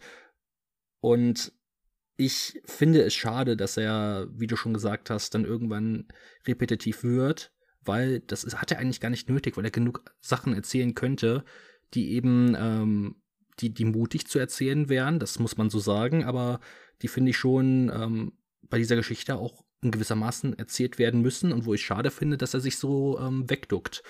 Und da muss man auch sagen, okay, der Film von ähm, Frank Marshall, der macht das auch nicht. Ähm, der ist auch nicht so gut wie dieser Film hier. Also das ist wirklich die beste Verfilmung über diesen äh, Flugzeugabsturz in den Anden. Aber ähm, ich finde halt gerade diesen Kannibalismus-Aspekt. Also sie haben die Leichen ähm, der Verstorbenen angefangen zu essen, um zu überleben. Und äh, die Verstorbenen, äh, die, die Verstorbenen, die Verstorbenen können natürlich nichts dazu sagen, aber die Überlebenden ähm, beispielsweise sagen in einem Inter Interview, dass das ähm, dass es im Endeffekt nicht richtiger Kannibalismus war, sondern es war so eine Art Organspende, um irgendwie zu überleben. Und diesen Aspekt, äh, dass, dass man das sich, dass man das glaubt oder dass man das auch so sagt, das finde ich völlig verständlich. Und deswegen finde ich das gar nicht so schockierend, dass sie, dass sie ähm, dass das Fleisch der Verstorbenen gegessen haben, weil das ist ganz normal, wenn du überleben willst, dann musst du das machen. Hätten sie das Fleisch nicht gegessen, dann wären jetzt alle tot und niemand hätte diese Geschichte erzählen können. Ähm, deswegen finde ich, gehört das so unfassbar zu dieser Geschichte, ähm, und auch ist auch einer der Gründe, warum diese Geschichte so unfassbar äh, faszinierend ist. Und da finde ich es einfach schade, dass sich der Film so wegduckt und überhaupt nichts darüber ähm, erzählt. Also er fängt am Anfang damit an, diese, dass halt irgendjemand erst mit diesem Thema anfangen muss, ähm, mit dem, hey, wir müssen hier irgendwie überleben, wir haben keine Nahrung, ähm, wir haben nur diese eine Möglichkeit. Und dass es dann auch dauert, bis es wirklich dazu kommt und dass manche auch länger dazu brauchen, weil sie sich moralisch nicht dazu imstande, nicht dazu imstande sind, das zu, das zu machen, ähm, das ist ja auch völlig legitim und wie der Film das, wie schon gesagt, anfänglich thematisiert, finde ich auch sehr gut, aber irgendwann wird es dann einfach fallen gelassen und da wird der ganze Aspekt wird sehr schnell fallen gelassen. Dabei gibt es so viele Fragen, die eigentlich interessant gewesen wären. Und ähm, dann finde ich schade, dass er am Ende ähm, nur noch so abge, ja, abgefressene Gerippe zeigt ähm, und da so einen Exploitation-Charakter reinbringt, weil genau diesen hätte es eigentlich nicht, nicht gebraucht, sondern innerhalb dieser Geschichte ist es, finde ich, etwas ähm, beinahe Normales. Weil eben, wie schon gesagt, sie mussten das machen, um zu überleben. Und äh, deswegen wurde ja auch keiner dafür angeklagt oder sowas, weil sie halt eben das machen mussten, um ja zu überleben. Und äh, in, innerhalb dieser Extremsituation. Und äh, ich finde es einfach schade, dass dieser Film diese Fragen nicht beantworten darf, die beispielsweise ich dazu hätte. Also beispielsweise, keine Ahnung, wie viel Fleisch wurde denn am Tag überhaupt gegessen? Ähm, wie, wie sahen die Gerippe am Ende aus? Weil, keine Ahnung, ist es ein realistischer, also was eine realistische Darstellung oder eben nicht? Und dieser Film, ja, beantwortet mir das nicht. Und deswegen finde ich das schon mal sehr schade. Oder auch die Darstellung, ähm, dass die ähm, Überlebenden innerhalb dieses Absturzes in der Nacht äh, meilenweit, meilenweit ist eine Übertreibung, aber halt nicht äh, ineinander gekuschelt liegen, was natürlich äh, voll Sinn machen würde durch die, durch die Wärme. Und die sitzen mega weit voneinander entfernt und keiner nimmt sich irgendwie gegenseitig in den Arm, um ein bisschen mit seinem Nebenmann äh, Wärme zu spenden, bis auf die verheirateten, per verheirateten Personen, weil die dürfen das natürlich, sind verheiratet, aber nicht die äh, voll coolen äh, Rugby-Spieler. Keine Ahnung, das sind alles so kleine Sachen, die haben mich gestört, wenn du halt diesen wahren Fall kennst. Und es klingt negativ, aber ich, ich mochte den. Ich mochte gerade am Anfang so diese ersten 45 Minuten, gerade auch den Flugzeugabsturz, weil der so unfassbar heftig inszeniert ja, ist. ist. Also das ist wirklich krass. Ja. Das tut richtig weh und ich, also da habe ich direkt Gänsehaut bekommen, weil ich mir gedacht habe, boah, das ist so grausam, weil du halt eben weißt, es gibt, also die Menschen ist es halt so passiert. Ähm, und ich, ich tue mich einfach schwer mit dem, weil er ist gut und er ist, also er ist natürlich auch irgendwo angemessen, aber gleichzeitig verschwendet er halt für mich auch unfassbar viel Potenzial. Aber vielleicht, wollt, vielleicht will ich da auch einen Ticken zu viel. Vielleicht darf man so einen Film nicht machen, wie ich, wie ich es mir gewünscht hätte. Aber ach, ich denke halt, äh, das ist eigentlich, also eigentlich wäre es schon wichtig gewesen, das mitzuerzählen und sich da halt eben nicht so wegzuducken. Aber vielleicht sind es auch einfach ähm, vielleicht sind es auch einfach Wünsche, die nicht erfüllt werden können. Das kann gut sein. Ja. Schade. Auf was hast du den? Dreieinhalb? Ja. Okay. Ja, ich habe ihn ja auf vier. Ich fand den wirklich, wirklich sehenswert, aber eben auch, ja, er hat so seine Mankos, die, die du jetzt aufgezählt hast, fand ich da gar nicht so schlimm, sage ich mal. Aber ja, das, ich finde, das wäre halt kann Punkt gewesen, wo es von einem guten Film zu einem großartigen Film geworden wäre. So, ja, das, wenn du dich auch daran getrauen, trauen würdest. Vielleicht ähm, wäre es dann auch noch mal was gewesen, äh, was ihn eben abhebt von sonstigen äh, Survival-Filmen, da eben dann wirklich noch mal in die Tiefe zu gehen und eben nicht die äh, x-te Expedition noch mal zu zeigen, sondern vielleicht einfach eben dich noch mal auf einzigartigere ähm, Aspekte zu, zu fokussieren, weil ein durch die Landschaft ähm, streifende ähm, ja, Person, so siehst du halt auch zum Beispiel eben in einem Jungle, natürlich in einem anderen mhm. Setting, aber da nochmal auf sich gestellt, in einem Jungle hast du keine Möglichkeit, Kannibalismus-Elemente ähm, zu zeigen.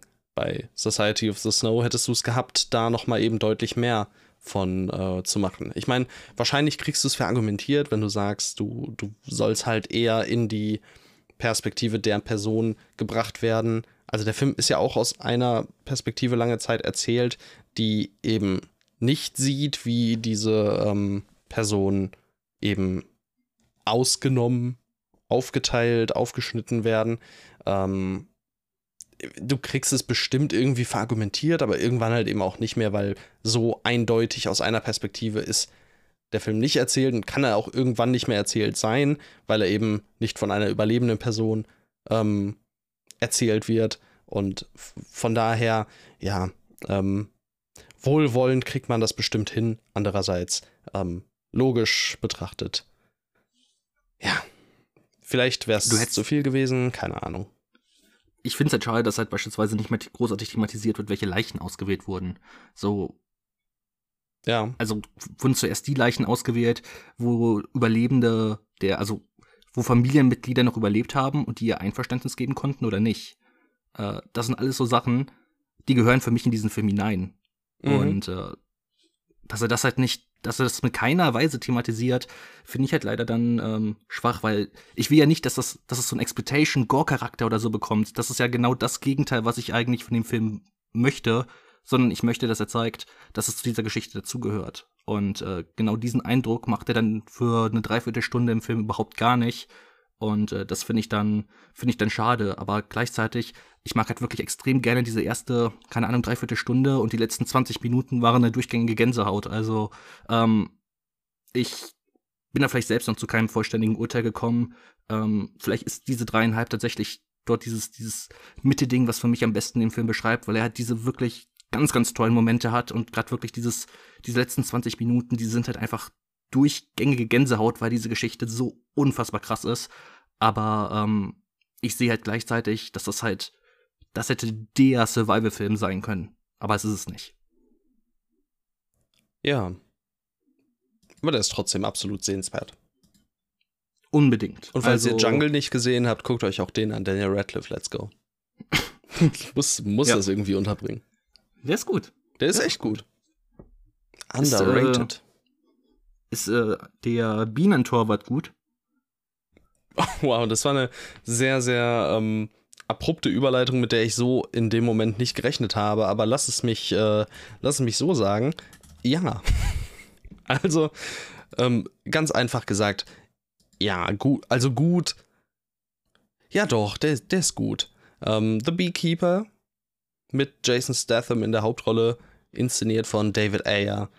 In The Beekeeper wird der gnadenlose Rachefeldzug eines Mannes zu einer nationalen Angelegenheit, nachdem sich herausstellt, dass er ein ehemaliger Mitarbeiter einer mächtigen und geheimen Organisation namens Beekeepers ist.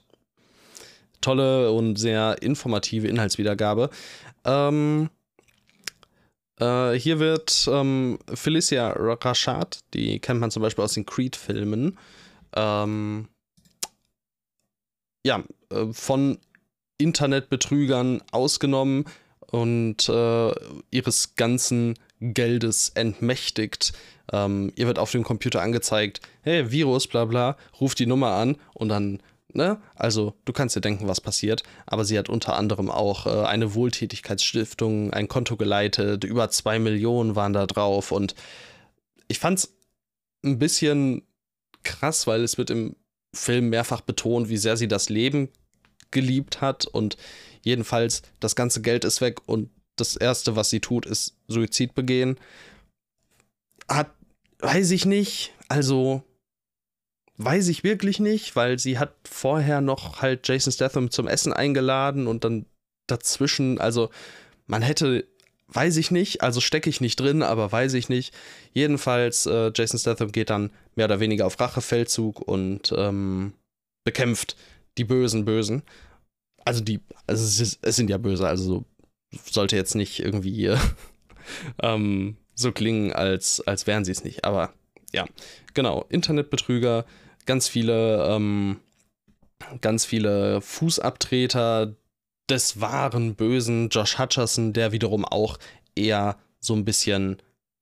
Also, man kann ihn ja auch nicht für ganz voll nehmen. Es sind am Ende Internetbetrüger und dementsprechend werden sie auch inszeniert. Ein bisschen, ein bisschen, ja, sehr, sehr stereotypisch, alle so ein bisschen funky aussehend, alle sehr mit äh, Fuck, verfickt, fick dich sprechend und es ist, es ist aber so drüber und der Film nimmt sich auch nicht so ernst. Also er nimmt sich teilweise schon ernst, aber teilweise auch gar nicht. Und ich glaube, eigentlich nimmt er sich nicht ernst. Das ist, denke ich, ich glaube, wenn man denkt, dass der Film sich ernst nimmt, dann ist er nicht so gut. aber wenn man, wenn man in das Mindset reinkommt, auch reingeht und so sagt, so, hey, das ist ein ziemlich dummer Film, dann absolut völlig fein. Ähm, Jason Statham ist halt ist halt klasse. Der, der, der ist halt für solche Rollen geschaffen, der ähm, kann einfach Action und der kann auch gut choreografierte Action. Nicht, dass es hier wahnsinnig gute Action drin gäbe, aber es gibt auf jeden Fall einige äh, Sequenzen, die sich absolut sehen lassen. Es ist auf jeden Fall so eher eher das obere Drittel, wenn man es eben aufteilen müsste. Ganz sicher kein Farang oder John Wick oder sowas, aber es gibt, es gibt so viel deutlich, deutlich schlimmere Action. Ähm, das Ganze geht äh, sehr stark in so eine Equalizer-Richtung. Ich glaube, das ist das, was man am ehesten ähm, vergleichen kann. Ähm, er, Jason Statham, ist natürlich der Mann, der Gerechtigkeit, ähm, ja, in sich hat wie kein zweiter und dementsprechend darf der das. Ähm, und David Ayer ist halt auch ein Regisseur, der sowas ganz gut inszenieren kann. Also harte Gewalt, ähm, Gewalt, wo man sich eigentlich fragen müsste, hey, ähm, ist nicht vielleicht ein bisschen drüber, was du hier so machst und solltest du nicht? Ich finde, das hat nochmal Antoine Fuqua deutlich, deutlich besser gemacht, denn dadurch, dass sich eben The Beekeeper nicht so ernst nimmt, wie es ein Equalizer tut, ähm, geht ihm dieser Aspekt so ein bisschen verloren. Also man, man gerät hier doch eher zum Problem, dass diese Gewalt dann eben zelebriert wird und dass man so ein bisschen feiert. Ähm, anders als bei The Equalizer, wo, wo das sicherlich auch Leute machen, aber wo ich persönlich da deutlich weniger oder schwieriger reinkam. Was ähm, hier aber halt noch ganz cool ist, ist eben die Tatsache, dass mit äh, Jason Statham, aber auch mit Amy Raver Lampman, mit Josh Hutcherson, mit einem Jeremy Irons, der auch noch mitspielt, eine wirklich, wirklich äh, ordentliche Besetzung dahinter steht. Und ähm, wie gesagt, mit dem richtigen Mindset, dass das ein ziemlich beknackter Film ist, der sich aber auch wirklich einfach nicht tot ernst nimmt oder wenn er es macht, halt auf eine amüsante Art und Weise, ist das was, was man sich auf jeden Fall gerne mal angucken kann, was ähm, relativ sehenswert ist. Nichts, was Bäume ausreißt. Kein Totalausfall. Der ist unterhaltsam. Er lässt natürlich die äh, Tür offen für eine Fortsetzung. Und ähm, das alles deutet sehr stark eben auf so eben diese Equalizer-Richtung hin. Also wer Equalizer mag und eben ähm, eher was gucken möchte, was eben nicht die Hauptfigur klar in Frage stellt, sondern einfach Jason Statham, der halt Leute verprügelt, dann ey, The Beekeeper rein da. Das klingt doch ähm, für Equalizer-Fans ganz, ganz nett. Ja, den kann man sich wirklich, kann man sich geben, absolut. Ich habe weder einen Equalizer-Film gesehen, noch denke ich, werde ich The Beekeeper sehen, aber es ist doch ganz cool, wenn du damit etwas Spaß hattest. Hast du David Ayers Fury gesehen? Äh, das ist ein Kriegsfilm, oder? Genau, mit Brad Pitt und äh, Shia LaBeouf, Logan Lerman. Ich habe ihn zu Hause aufgrund deiner Empfehlung. Ah, okay. Ja, das ist ja auch so, also der hat einen 3,7, der ist, äh, wird auf jeden Fall eher gefeiert. Der wird der ist schon echt gut. Aber dem werfen auch viele vor, dass er halt sehr menschenverachtend ist und so. Und ähm, da fand ich aber immer schon, dass, dass David Ayer das eben halt so, ja, wie halt Antoine Fuqua gerade ähm, bei Equalizer 2 und 3, ähm, gerade bei 3, so was die letzte halbe Stunde angeht, ähm, einer, der das halt so inszeniert, dass man halt selber auch ein bisschen verstehen muss oder selber auf die Idee kommen muss, ähm, das eben dann zu hinterfragen irgendwann. Ne? Und da, mhm. da tut ihm halt diese Schonungslosigkeit echt gut. Das ist halt bei Fury deutlich eher gegeben als bei einem The Beekeeper. Dadurch, dass er seine Figuren teilweise so krass überzeichnet und wenig ernst nimmt, ähm, geht ihm das verloren. Das ist halt eben wirklich ein bisschen schade. Ansonsten ähm, würde The Beekeeper vielleicht sogar noch einen kleinen Tacken besser sein. Ich war mit meinem Opa und dem Freund meiner Mutter im Kino. Mein Opa hat am Ende gesagt, wenn nicht jedes zweite Wort verfickt oder whatever gewesen wäre, wäre er deutlich besser gewesen. Und ich, also ich glaube, die Wortwahl ist mir da weniger wichtig, aber im Kern, und ich glaube, das ist auch das, was er meinte, würde ich ihm zustimmen. So. Machen wir einen Geht Haken vielleicht hinter. also in The Beekeeper. Ja, wer, wer möchte. Aber wer möchte, wird wahrscheinlich schon drin gewesen sein. Also ist einer dieser Filme. Wahrscheinlich. Gut, wir haben die Neustarts hinter uns, wir haben die Topliste hinter uns. Kommen wir zu den News. Trailer haben wir heute keine, weil wir haben sie uns angesehen, aber auch der Trailer zu Abigail, auch wenn wir den höchstwahrscheinlich beide sehen werden und so. Und man könnte halt ein bisschen drüber reden, aber ich keine Lust. Abigail ist übrigens der neue Film von Matt Bettinelli Olpen, Open. und Tyler Gillett, also den neuen Scream-Regisseuren, falls es jemand nicht am Schirm hat. Ja, jetzt ja nicht mehr. Jetzt Oder ja vielleicht mehr. bald wieder, niemand weiß. Neve Campbell kommt vielleicht zurück, under the right circumstances. Also wenn das Geld stimmt. Ja, Lass sie kochen. Mir ja, so wir gucken. Mir auch. News, rattern wir sie runter. Wir sind lang genug drin. Wir, wir machen jetzt, äh, wir machen jetzt schnell. Der äh, Mandalorian und Grogu-Film ist in Arbeit und die Regie wird von John Favreau übernommen werden.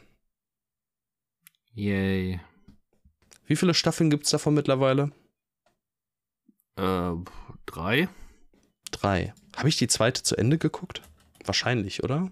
Ja, die zweite endet mit Luke.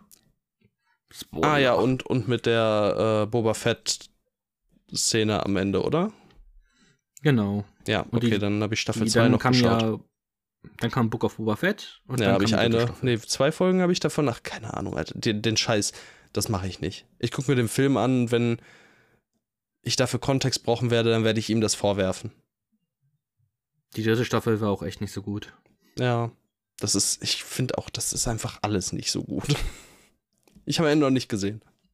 Hands up. Es war mal gut. Es war mal gut, aber ja. Jetzt wurde es zu Content wieder. Hattest du Endor gesehen? Das ist ja was, was wirklich Ja. gefeiert wird. Ja, ich habe Endor gesehen. Ähm, ich bin jetzt nicht ganz oben beim Hype-Train mit drin, aber es ist schon, es ist schon, oh, es ist schon echt gut. Das muss man glaube Okay. ich sagen. Ja. Alles klar. Aber es hat für mich auch zu lange gebraucht, um wirklich echt gut zu, äh, echt gut zu sein. Okay. Naja, dann äh, echt gut fandest du auch Staffel 1 von The Last of Us, richtig? Ja, es war meine Lieblingsserie im letzten Jahr und ich hoffe, dass es bald weitergeht, aber es glaube ich vor f- 2025 wird unrealistisch, aber Mhm. die Casting News, die neuen sind auf jeden Fall sehr vielversprechend. Ja, hast du äh, The Last of Us 2 mittlerweile gespielt? Natürlich nicht. Ah, stark, okay.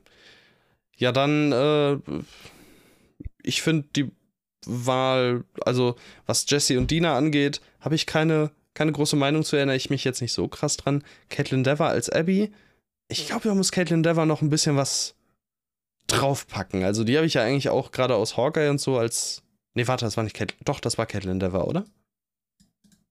Meinst du nicht äh, Haley Steinfeld? Haley Stanfield. Oh, wer- wat, wo hat Caitlin Dever? Die, aber die ist doch auch in irgendeinem. Ah, No One Will Save You letztens erst, ja. Okay, aber Ja. trotzdem äh, muss sie, glaube ich, noch ein bisschen drauf, äh, drauf, drauf schaffen, wenn sie der Abby im, aus dem Spiel quasi äh, sehr stark nachempfunden werden soll. Andererseits hat ähm, The Last of Us Staffel 1 ja auch viel mit bekannten Figuren äh, herumexperimentiert, von daher muss das ja gar kein, ähm, muss sich das ja nicht ausschließen, dass auch eine etwas zierlichere Abby ähm, ja, vorkommen könnte. Aber das jetzt so rein optisch von Vergleich der Figur im Spiel zu Caitlin Dever, ähm, ja,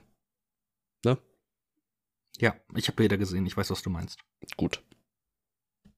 Ja, Caitlin Dever als Abby, ähm, Young Mazzino als Jesse, den kennt man aus der äh, A24 Netflix-Serie Beef. Die hatten wir in der letzten Folge schon mal erwähnt. Er war da auch ähm, für den Emmy, glaube ich, nominiert als bester Nebendarsteller. Und, äh, oder für irgendwas anderes. Also für irgendeinen anderen Award, keine, keine Ahnung genau. Äh, und Isabella Merced als Dina, die kennt man aus dem Dora-Film, aber auch aus äh, einem der Filme, äh, auf die wir uns dieses Jahr am meisten freuen, Alien Romulus. Da wird sie Wer kennt mitspielen. den Dora-Film? Ich weiß nicht, wer hatten wir damals Trailer geguckt? Kann das sein? Boah. Ich weiß nicht. Ist der so Dora-Film ein nicht, ist ganz nicht schon mega Ding. alt? Nee, nee, nee, nee, nee. Der hat 21? Ich hätte jetzt auch gedacht, mal mindestens 21. Ja, gut, da haben wir das so wahrscheinlich noch nicht gemacht, ne? Ja. Aber ich weiß nicht, das war irgendwie 2019, Alter, was? Holy shit. Das kommt mir nicht so lange, das kommt mir nicht so vor, als wäre das so lange her. Also ich Äh. hatte schon das Gefühl, das ist sehr lange her, aber also Crazy. Okay, keine Ahnung. Ich habe ihn nicht gesehen, also. ich meine, warum sollten wir auch? Also Ich weiß ja, nicht. ich meine, ja, aber trotzdem. Isabella Merced. Michael Peña, wow, spielt mit Wow, natürlich. Eva Longoria, Benicio del Toro. Ja. Erstmal auf die Watchlist. Let's go. Ja, okay. Jedenfalls, äh, das ist der Cast. Gucken wir mal. Ich werde dann irgendwann auch die erste Staffel zu Ende gucken. Ja, Stark. Apropos äh, erste Staffel und zu Ende gucken. Ich habe die erste Staffel von Peaky Blinders beendet und ähm, oh, top vorbildlich. Ja, ich habe die erste Folge gesehen. Ich wollte eigentlich nur deine Erwartungen, äh, deine, deine Reaktion darauf erfahren, dass ich hey. in einer Woche eine Staffel geguckt haben soll. Selbst eine Folge finde ich erstmal voll in Ordnung. Wann ja. hast du sie gesehen? Äh, ich glaube, einen Tag nach der Podcast-Aufnahme. Also ähm, ging nicht so gut weiter danach, aber ich äh, fand es auf jeden Fall ganz gut. Jede Woche eine Folge ist doch gut. Ja, habe ich auch so überlegt. Mal sehen. Mal sehen. 6, 12, 18, 24, 30, 36. Ja, das kommt ja dann auch gut hin. Kriege ich dann dieses Jahr durch. Mir stark. Ja. Genauso wie hoffentlich das The Blob Remake von David Bruckner, das in Arbeit ist. Ich vertraue dem Mann nicht mehr.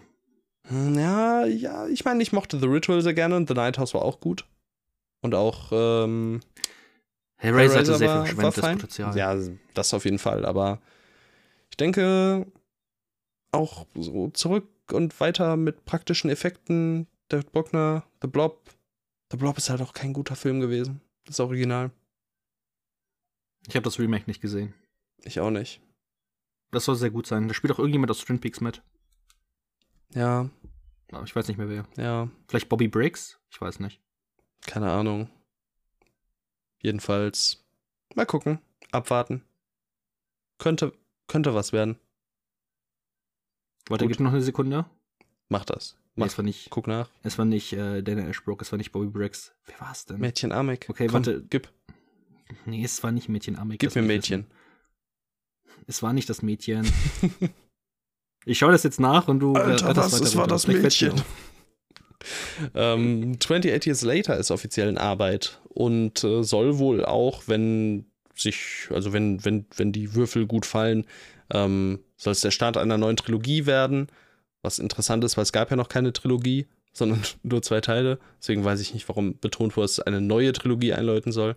Aber gut, ähm, Regie Danny Boyle, also wie bei 28 Days Later.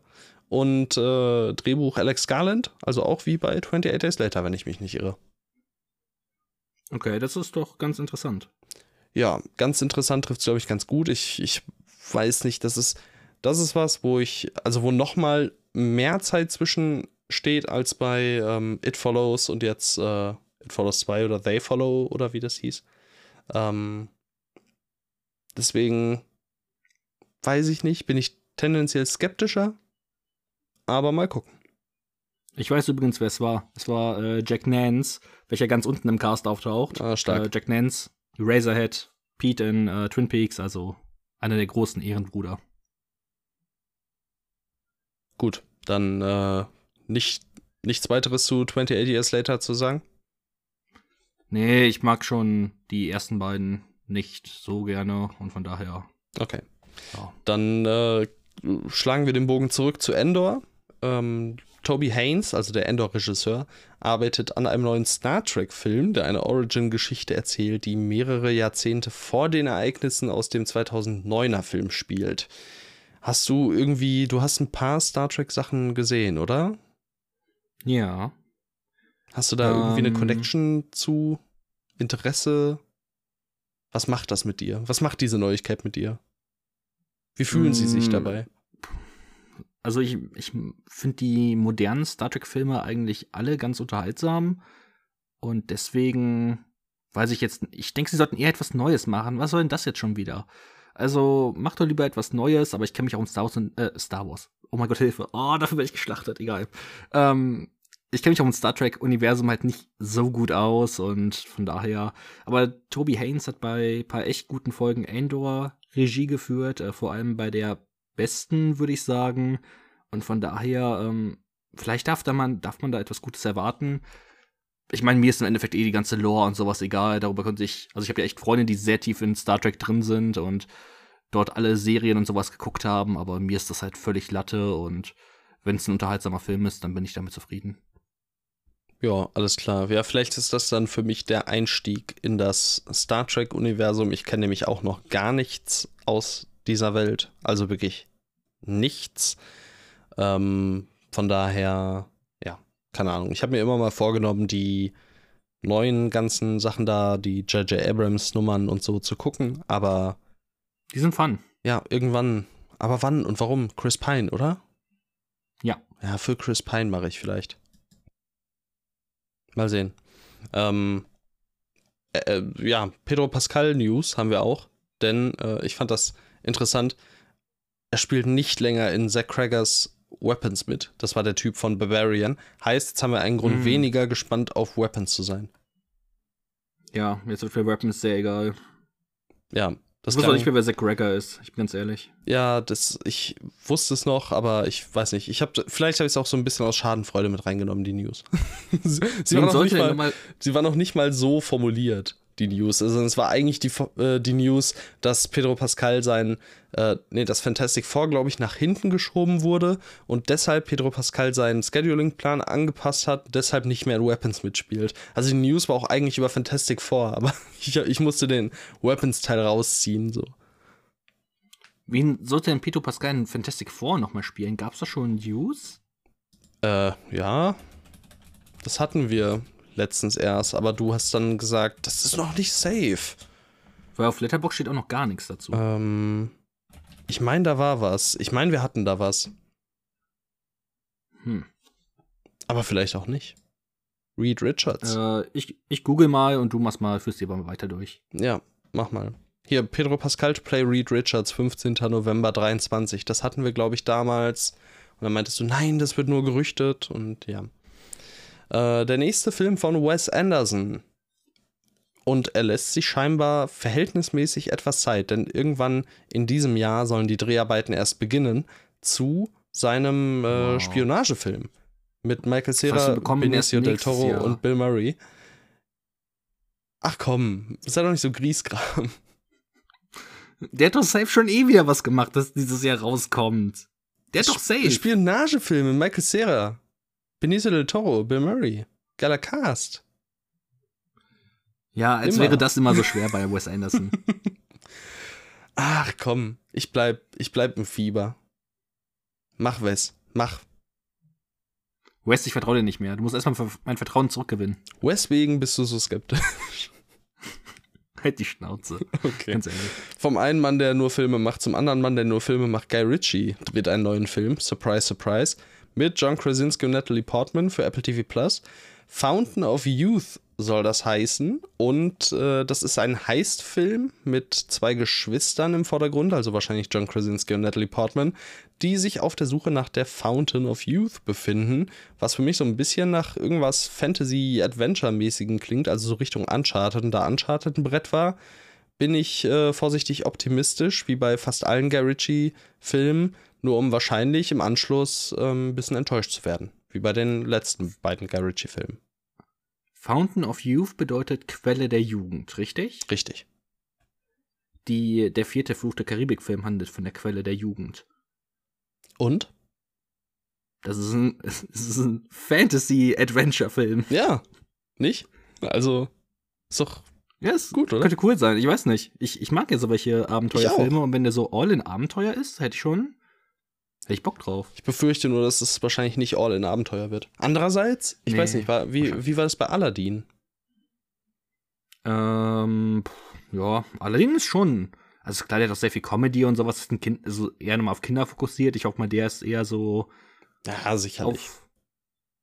Hoffentlich nicht nur auf Kinder. Nicht so wie Aladdin. Das wird ein Apple der- TV der Plus Film, der wird schon ab 16 sein, denke ich. Ja, wäre cool. Mach was Unterhaltsames. Mach eine Liebesgeschichte zwischen den Geschwistern. Trau dich was.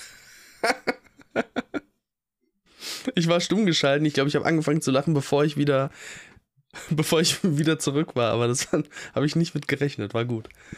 Ähm, trau dich doch mal was. Mach doch mal ein bisschen Inzest. Wo ist das Problem? Ah, das wäre doch mal. Das wäre was Gutes. Schön ein Husten gechallenged, auch nicht schlecht. Ja, gut. Äh, das Drehbuch für Top Gun Dry. Dry. Dry. Ah, Das Drehbuch für Top Gun 3 wird derzeit geschrieben und Joseph, Kosins Ko Joseph Kosinski ist bereits als Regisseur bestätigt. Er wird zurückkehren. Ja. Hoffentlich taucht der Schurkenstaat auch wieder auf. Die Bösen. Die Bösen, die da oben. Ja, ähm. Weiß ich nicht. Aber gut, war irgendwie erwartbar. Äh, weiter geht's. Und die letzte News für heute. Und ich finde, es ist eine Banger-News. Jesse Buckley, Christian Bale, Annette Benning, Penelope Cruz und Peter Sarsgaard gecastet in Maggie Gyllenhaals Bride of Frankenstein. Das ist spannend. Ja, jetzt gerade kommt ja super viel Dracula, Nosferatu, Frankenstein-Kram. Aber gerade das Bride of Frankenstein, den ich ja nochmal deutlich besser fand, äh, also was die Originalfilme angeht, als das Original von Frankenstein. Das ist äh, meiner Ansicht nach die interessantere, kurzweiligere ähm, Variante. Und. Ich glaube, das sagen alle. Ist das so? Ich glaube, das ist, äh, das sagen eigentlich die meisten. Ja, der kulturelle Deutlich besser Average. Ja, stimmt. 0,2, 0,3 besser. Ja, äh, Maggie Gyllenhaal, was hatte die noch schon gemacht? The Lost Daughter. Stimmt. Und der war toll. Der war gut. Also, wieso nicht? Nur, hast du da irgendwas, wahrscheinlich nicht, gehört oder so? Oder erwartest du, dass der irgendwie mit irgendwas zusammenhängt? also, äh, ich denke, der, denk, der wird nichts mit, mit irgendwas zusammenhängen. Ich hoffe mal, ich hoffe auch gar nicht, dass er mit irgendwas zusammenhängt. Ich hoffe nicht, wird das einfach unterhaltsame Monster-Action. Achso, ich dachte, da kommt noch was jetzt. Ich musste husten, deswegen. okay. Ja, nee, ich, ähm, ich finde den Ansatz dann interessant zu sagen, wir machen Bride of Frankenstein, bevor wir einen Frankenstein haben. Also. Christian David of Frankenstein. Ja, aber woher? Also Frankensteins Monster meinst du, ne? Ja. Ja, ja stimmt. Ja, gut. Ja, Frankensteins Monster. ich hab's aber auch falsch gesagt, von daher. Warum heißt es eigentlich The Bride of Frankenstein? Wie meinst du Weil das? es wäre ja eigentlich The Bride of the Monster. Hm. Ja, eigentlich Bride of Franken Frankensteins Monster. Stimmt, es geht hier scheinbar auch, äh, ging damals schon darum, äh, when his wife is kidnapped by his creation. Frankenstein agrees to help him create a new monster. Also irgendwo ist es Bride of Frankenstein und Bride of Frankensteins Monster, also beides. Naja, egal, jedenfalls. Vielleicht, möchte ich von James Way einfach mal wieder gucken. Ja, der, der ist gut. Der ist super. Ja. Rein da. Jedenfalls interessant, finde ich. Besetzung krass. Penelope Cruz als Monsterbraut. Sheesh. Boah. Wird böse kommen. Ballert böse. Ballert böse. Ja, genauso äh, wie diese Folge böse geballert hat, oder? Oh ja, also meine Stimme ballert, meine Stimme ballert jetzt echt böse, muss ich sagen. Ja. Aber wir haben gut durchgehalten, finde ich. Haben wir gut gemacht. Hast Auf du auch, Fall. hast du auch wirklich gut gemacht. Ähm, Vielen Dank. Bist du zufrieden mit der Top 10? Ähm, ich bin mit allem zufrieden, bis auf deine Enttäuschung. Wenn, denn eigentlich, jetzt muss ich ja meine Enttäuschung eigentlich äh, verändern. Oh.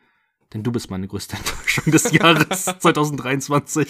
Ich habe ich hab halt wirklich schon befürchtet, dass du in so eine Meta-Richtung gehst und dann einfach so sagst, keine Ahnung, das der, der Downfall von, weiß ich nicht, A24 oder so. Weiß ich nicht, ob es dafür Anhaltspunkte gegeben hätte. von Downfall? Nee, aber die haben doch auch angefangen, die haben doch gesagt, sie wollen sich jetzt umfokussieren auf äh, Action- und IP-Filme. Ja, ich freue mich schon sehr, auch, wenn bald dann Civil War 2 von Alex Garland angekündigt wird. Jetzt wird richtig geballert.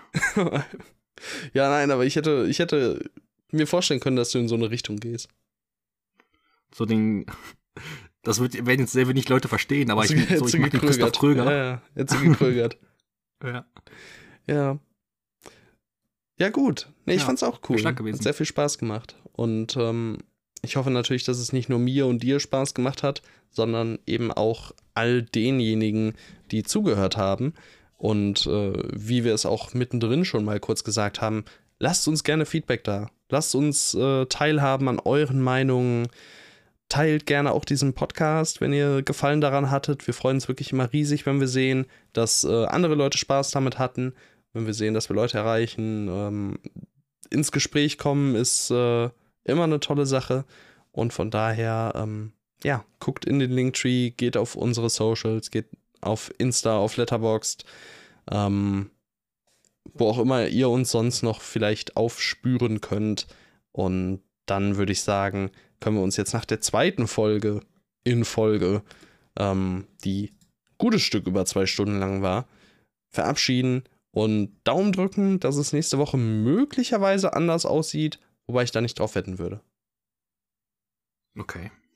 Nicht? Also, dass die, also, die wird safe kürzer, oder? Was, ja, wir haben Poor Things, alles ne? gucken. Ja gut, aber wir haben Poor Things. Machen wir jetzt hier der wird bestimmt, Stunden Poor Things ja, Weiß ich nicht, aber Poor Things. Wir haben ähm, eventuell gucke ich noch The Royal Hotel. Dann äh, The Kitchen kommt raus. Der Daniel Kaluuya, das Regiedebüt. Oh, stimmt. Ähm, ja, keine Ahnung, wahrscheinlich nicht, aber trotzdem. weißt du nicht. Wir haben schon so oft gedacht, die Folgen werden kürzer. Wir haben die beiden äh, Fantasy Filmfest Filme.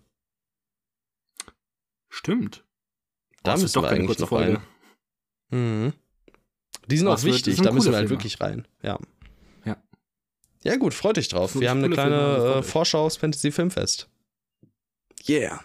Danke für die Screener. Yeah. Ihr seid die geilsten. Und ja, ihr seid auch die geilsten. Beide Filme halber Stern. Gut. Wahrscheinlich. Äh, wir, wir, wir, wir, gehen raus jetzt. Es war toll. Es ist spät, es reicht. Es ist spät, es war toll. Ihr seid toll. Teilt uns gerne. Liebe. Bis nächste Woche. Tschüss.